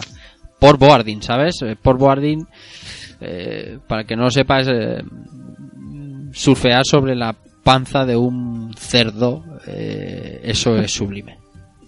Joder. Yo lo probé en la época alquilado, Sí. ya sabéis, porque yo venía de Jin 1 y 2, ahí todo. Vamos, yo era fanático de este personaje, lo sigo siendo, pero me encontré esto, tío, Mm. y me pareció una mierda. No lo soporté, tío. Intenté jugarlo porque a mí la 64 las plataformas me gustaban mucho, pero es que este juego, tío, es que era malo, ya está. Es que no, da igual que saliera Jim, es malo. ¿Qué le vamos a hacer? Es un juego malo, ya está. Había que hacerlo en 3D. Sí, pues es que, pero este, este es uno de esos casos que la, la gente dice, no, pero... No, no, es que el salto al 3D a Jim le sentó como el culo. Ujú. Nada, ya está, no hay más que decir. Comentaba en la, en la revista en la Retro Gamer también hacen una pequeña hace una pequeña intervención una parte de la entrevista al creador de este título y principalmente comenta que bueno dice que está muy descontento con el resultado final Mm. que el juego pareció tener bastantes problemas de desarrollo eh, que intentaron contar con, par- con parte del, del, del staff original pero que al final eh, que no estuvieron todos involucrados que hubieran querido y que no sé que él consideraba que era un, un error en sí mismo el, el traspasar este título a las 3D o sea que, es que lo Si el todo. creador te lo dice y... De hecho, lo único que rescato de este juego es la intro con el acordeón. Maravillosa. Ya está. Bueno, eh, aquí eh, nos dice Fran que en 2003 se planeaba una secuela o cómo está esto. Sí, se encontró hace unos años en, en unas publicaciones de un proyecto de 2003 Sí. de continuación del personaje, de lo que es el juego, de la franquicia, que iba a ser para Xbox y PlayStation 2. Sí, iba a ser un juego en 2D y medio, tipo Clonoa, tipo Tombi, ¿no? Pero con gráficos en 3D y cosas así. No se sabe muy qué tipo de gráficos habría usado. Lo único que se, que se sabe es que se canceló antes de la preproducción, es decir, se llegaron solo a hacer bocetos, pero están para visitar en una página muy buena que es un, un Sin 64, un Sin 64, que es una página donde recopilan betas de juegos. Y parecía prometer, ¿eh? Era como una resurrección en 2D del personaje. Iba- a seguir siendo un juego lateral, por lo menos se sabía eso. Y eh, los bocetos están chulos, hay algún nuevo enemigo fabricado y tal, pero bueno, se quedó en eso, en dibujitos. Realmente no hubo más, no hubo más trabajo. No hay nada programado. En 2007 se canceló eh, lo que yo creía que era una demo y no lo es, la verdad. Eh, era una, una demo técnica, ¿vale? Un, una alfa, una- algo dentro del estudio que era para PSP, ¿vale? De la que de la que hay imágenes, pero vamos, al final de eso no hubo nada tampoco en 2007. Una pena, ¿eh? Porque esta sí fue la primera gran secuela anunciada del personaje. Y yo que no tenía PSP por esa época me, me había comprado una consola para jugar a, a este juego, ¿sabes? Pero no, se canceló, nadie sabe qué pasó y se canceló por un, de un plumazo, desapareció. Desapareció. No sé, no se sabe. ¿Qué más? con eso? Luego en 2008, al año siguiente, a Tina, a Tinapel planeó volver a la carga con una sugerencia de un nuevo videojuego que, vamos, iba a venir acompañado con juguetes también. Dos años después dijo que no era verdad esa información, que no, que no le iba a hacer, o sea, se, di- se desdijo, ¿vale? Y luego al 2011 se dijo que, que se podría sacar un Earthworm Jim 4, llamado así, Earthworm Jim 4 para Wii, y que le- la intención era reunir a todo el equipo otra vez. Que querría, dijo que querría reunir a todos, a todos los que hicieron el primer videojuego, que eso iba a ser imposible casi. Un sueño de estos de, de ver a la marihuana. Tra- Traerse todas las drogas. Sí, sí, traeros todo lo que hacíamos en aquella época. todo el peyote. en fin, en 2011 mm, se volvió a decir otra vez que, que sí, que estaba en desarrollo el 4. Se dijo, de hecho salió en varias páginas aquí españolas también, ¿eh? Sí. En varios blogs de aquella época. Sí, sí. Luego pasaron dos años, nadie supo nada más y en julio de 2013 ya con el Facebook y toda la revolución esta del Facebook, que ya sabéis que ahí los creadores siempre sueltan muchas cosas, pues dejó la posibilidad de hacer una secuela, desdiciéndose de todo lo anterior, es decir, como si todo lo que hubiera dicho antes hubiera sido mierda. Y que estaba dudando entre si llamarle 3 o 4, o sea, Airwatch 3 o 4, pues ya sabéis, para no meter la pata con el 3D, para que la gente no se confundiera, ¿no? Pero estamos en 2015, caballeros, damas y caballeros, y no sabemos nada. No. Entonces, una vez más, yo creo que ha pasado lo de 2011. Pues que se, Este es se- son rumores, está. Es un poco bocas el Tinaple, se ve. y- Sí, pero quiere- el Tinaple lo que está es ilusionado por seguirlo, pero Sí. es que solo, solo dice palabras, Ah, pero tío, eso no, es no fácil. hace hechos. Eso es fácil, eso te, te Claro. marcas un Inafune, o sea, Eso es. Pasta, dame pasta, que voy a hacer algo que esto Estoy seguro de que Edward Jim volverá en forma de- en- con crowdfunding, tío, tarde o temprano. Si es que se le ve venir, ¿eh? Si puede hacer juegos, es decir, aunque tenga el derecho sobre el personaje, si le permite la licencia de juegos, No, sí, al tener el personaje, él puede crear lo que quiera con ese personaje, claro. ujú. Pero ya no sé si se le puede llamar Edward Jim tal cual o no. no lo sé. O el Fantástico. Sé. Chaos. Jim and the Chaos, no sé, tío.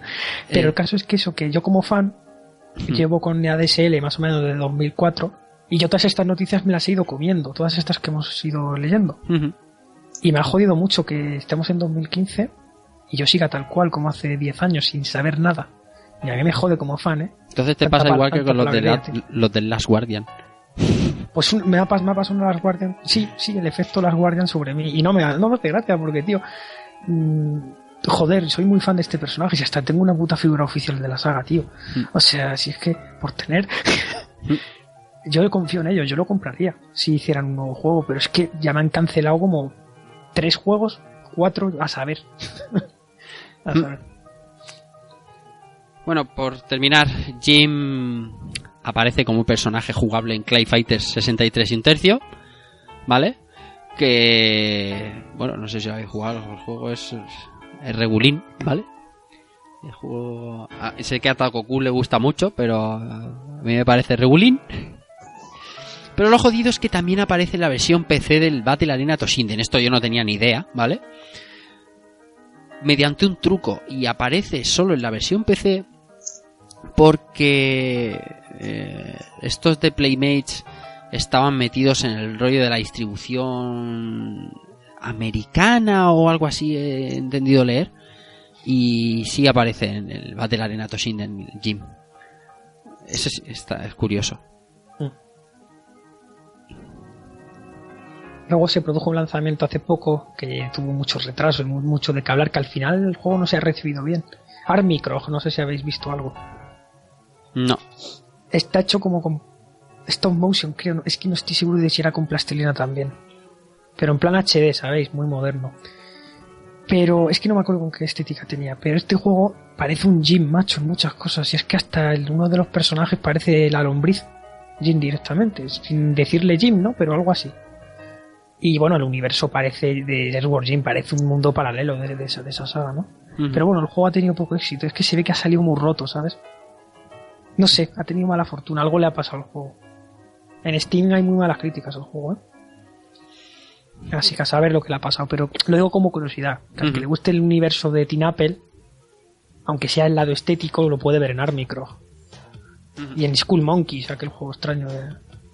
Encima, Monkeys. sí sí sí También. Pues eso. Bueno, para cerrar, para cerrar este programa de World Gym, los comentarios eh, que nos dejan algunos de los amigos, así que por favor, las voces privilegiadas de este programa, me- si nos hacen el favor de leerlo, Igone, Albert, Keko, Mm. ¿Empiezo yo mismo? venga, Sí. Venga, pues vamos con Jagger Martin que nos dice: eh, ¿Tenía sentido? No. ¿A alguien le importaba? Tampoco. correcto. El, el resumen perfecto del mundo de Dave Perry. Una oda a una extravagancia perfectamente compatible con una jugabilidad refinada. Algo raro hoy día con, con tontas, con tanta sobreabundancia de indies elevados a los altares por su originalidad. Pues, pues amén a todo. Sí. Sergio Salmerón Nogueras. Este juego no llegué a jugar aunque sus gráficos me llamaban mucho la atención. Tan Tatachan dice, ¿qué recuerdos? Os escucharé sin duda. El Nick mola un montón, ¿eh? Don Emilio nos dice, de lo mejor de Super NES, un juego muy especial, gráficos, historia, música, todo a un nivel excelente, emoticon smile. Jorge Palazón Wall, de lo mejor de mi querida Mega Drive. Y sin duda, de lo mejor de 16 bits. Juan José Camacho Rodríguez dice, clasicazo de los 90 que debido a la saturación de títulos del género plataformas no llegué nunca a jugar. Al, al saber que el programa de esta semana iba dedicado a él, le he estado dando unas vueltas al de Mega CD. Humor absurdo y genial a partes iguales, y una banda sonora más que destacable. con ganas de escucharos y seguro que me animáis a jugarlo de manera que se merece. Un saludo a todo el equipo y gran trabajo.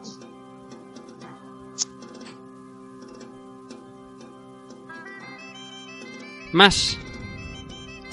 Em, José Ángel López Moreno nos dice: primer contacto con la lombriz de, Perry fue cuando, cuando me lo dejaron en Game Gear. La segunda fase, la del infierno, es una pasada. Actualmente tengo el 1 y el 2 en Super Nintendo, siendo la segunda parte a la que más he jugado. El minijuego de los perros es Dios.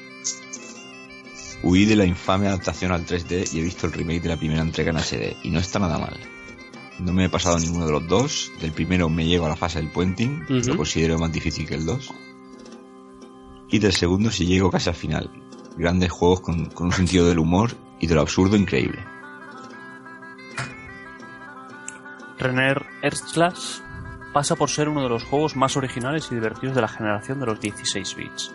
Una jugabilidad realmente retante por momentos, unos gráficos preciosos para la época, una banda sonora que engancha desde el minuto 1 y unos personajes con un carisma sorprendente. Pero lo mejor de todo es lo hilarante y loco que resulta todo, desde la vaca voladora hasta la fase del puenting. Sin duda, un juego auténticamente top.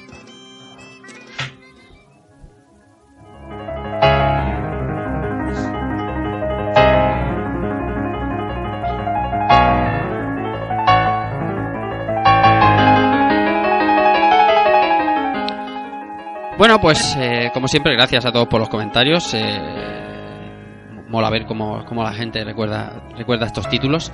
Y nada, yo creo que le hemos dado un repaso, un repaso, por lo menos a lo que, lo que más nos gustaba, lo que más hay que destacar de este World Gym, que merecía un rejugando sí o sí. De hecho, se ha adelantado a unos cuantos que yo tenía en la cartera, pero creo que lo merecía. Y, y no sé, pues por empezar por José Manuel, pues eh, ¿cómo lo has visto tantos años después? Pues muy jugable, muy divertido. Es que a mí este tipo de humor absurdo me encanta y un juego así tan, tan alocado pues siempre te saca la sonrisa y se deja jugar muy bien. Además que pillar una versión de 32 bit eh, no ha envejecido absolutamente nada mal. Claro. Sobre todo porque musicalmente sigue, como hemos comentado ya muchas veces, está muy guapo y yo se lo recomiendo a cualquiera porque es muy desenfadado y muy entretenido. Mm. ¿Cómo lo has sufrido, Igone?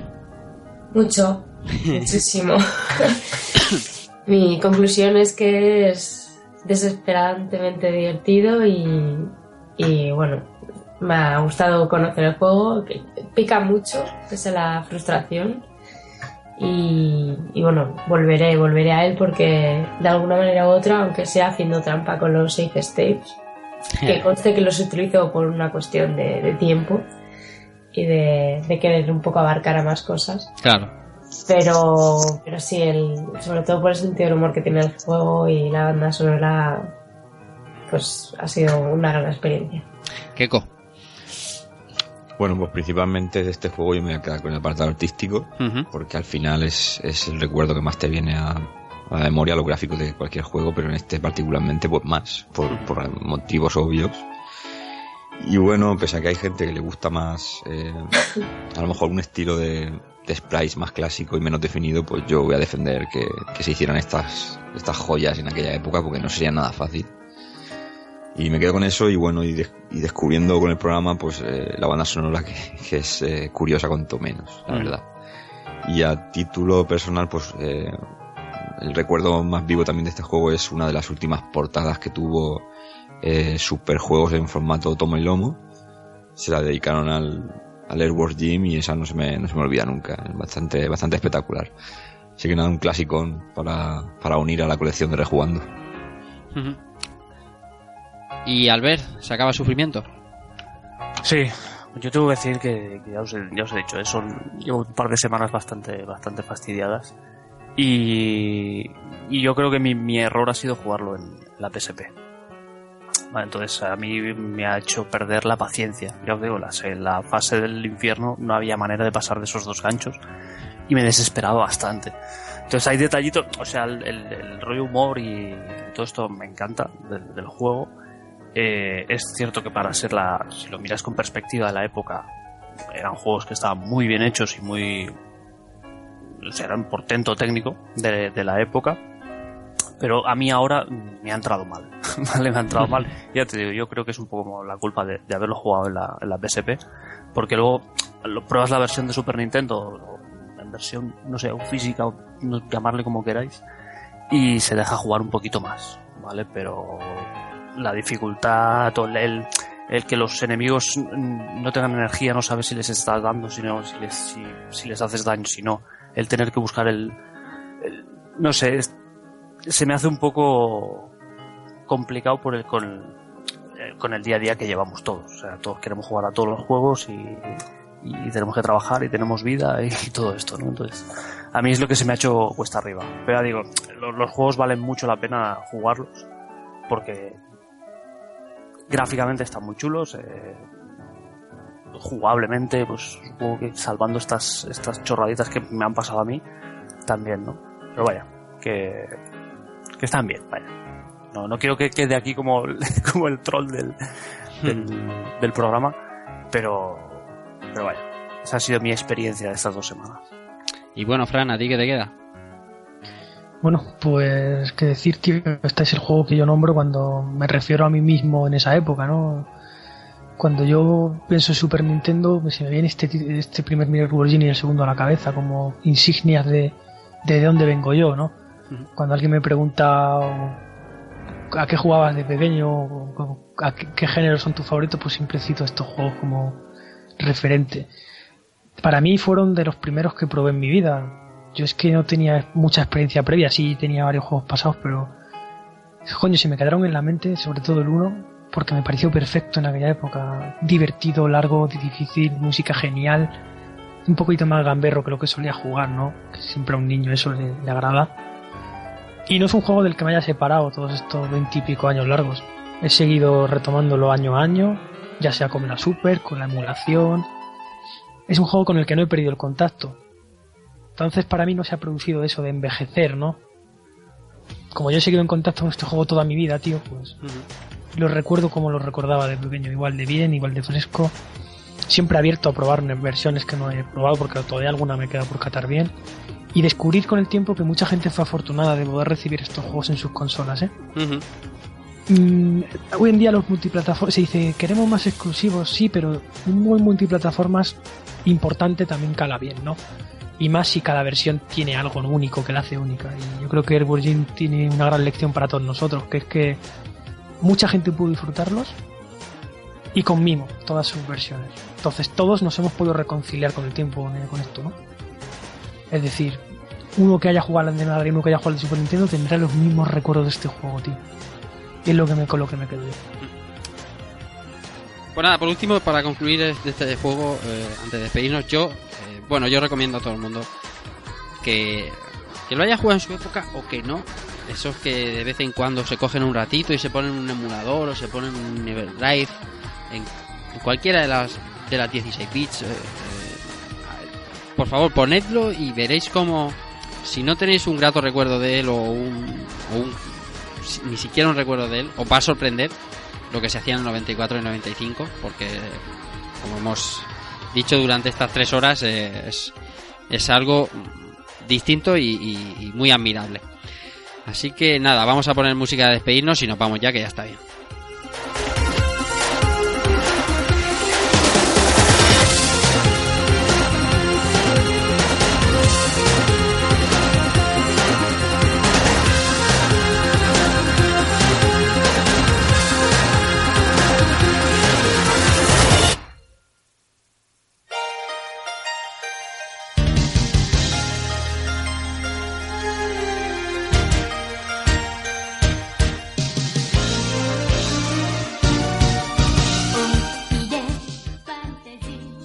Siempre, primero despido al invitado, siempre dándole las gracias porque, aunque él sabe que él esta es su casa, eh, cada vez que se le llama, oye Fran, vamos a hablar de este juego, pásate si quieres, eh, la verdad es que nunca nos ha dicho que no. Así que Fran, muchas gracias por, por el cariño que le pones a estos juegos de los que nos hablas y a ver si nos vemos pronto. Nada, muchas gracias a vosotros. También perdona que se haya alargado esto a lo mejor un poco. Nada, bueno, no, no, no. Siempre a gusto. En fin. Tú has estado a gusto. Sí, yo Pues entonces lo importante. que, como digo, me habéis pillado más tranquilo y tal. Pero bueno, que eso, que muchas gracias a vosotros. Y, y nada, si- incluso si no vais a. ¿Cómo decirlo? Incluso si tenéis otras cosas que jugar para el futuro, no dejéis de jugar estos juegos completos, aunque sea intentarlo alguna vez más. Es que son muy satisfactorios.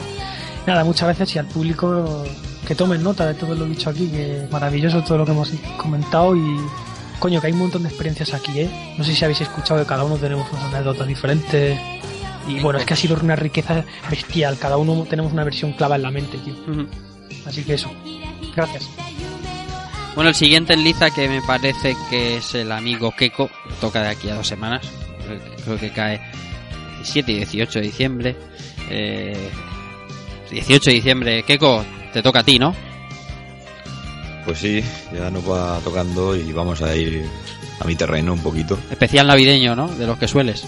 Sí, un pequeño regalito con buenas hostias y lo, lo anunciamos o Sí, claro, por cómo, bueno, cómo no. La gente vaya jugando ahí a tope. pues nada, vamos a, a recordar un- la segunda saga de, de, valga la redundancia, de una saga mítica como es King of Fighters, pero vamos a ahondar en, en la época desde el año 99 hasta 2001-2002 Ujú. para contar pues algo de lo que no se habla mucho, que es de esta, esta segunda historia, esta, esta recaída ya de SNK hasta su desaparición. Que bueno, mucha gente no lo tiene en cuenta hoy en día, pero, pero son juegos que también hay que revisitar porque marcaron el fin de una era y, y los vamos a traer de la mejor manera posible. Muy bien, pues nada, hasta entonces eh, nos vemos. Muy bien, hasta dentro de 15 días. Bueno, José Manuel, nada, otra, otra noche larga, pero esta, como siempre, disfrutándola, ¿no? Sí, se hace larga, estamos cansados, el viernes ya se hace, se hace cuesta arriba. Pero, como nos gusta tanto, pues qué vamos a decir. Que encantado de estar aquí, que dentro de dos semanitas otra vez, que ya, que hay ganas ya de lucha, ¿para qué te voy a engañar? Sí, es verdad. Hace un juego de lucha y Sí. apetecía darle un tiempecito y oye, vamos a darle otro, otro repasito a, a esa ta- saga que tanto desconozco como Scoff.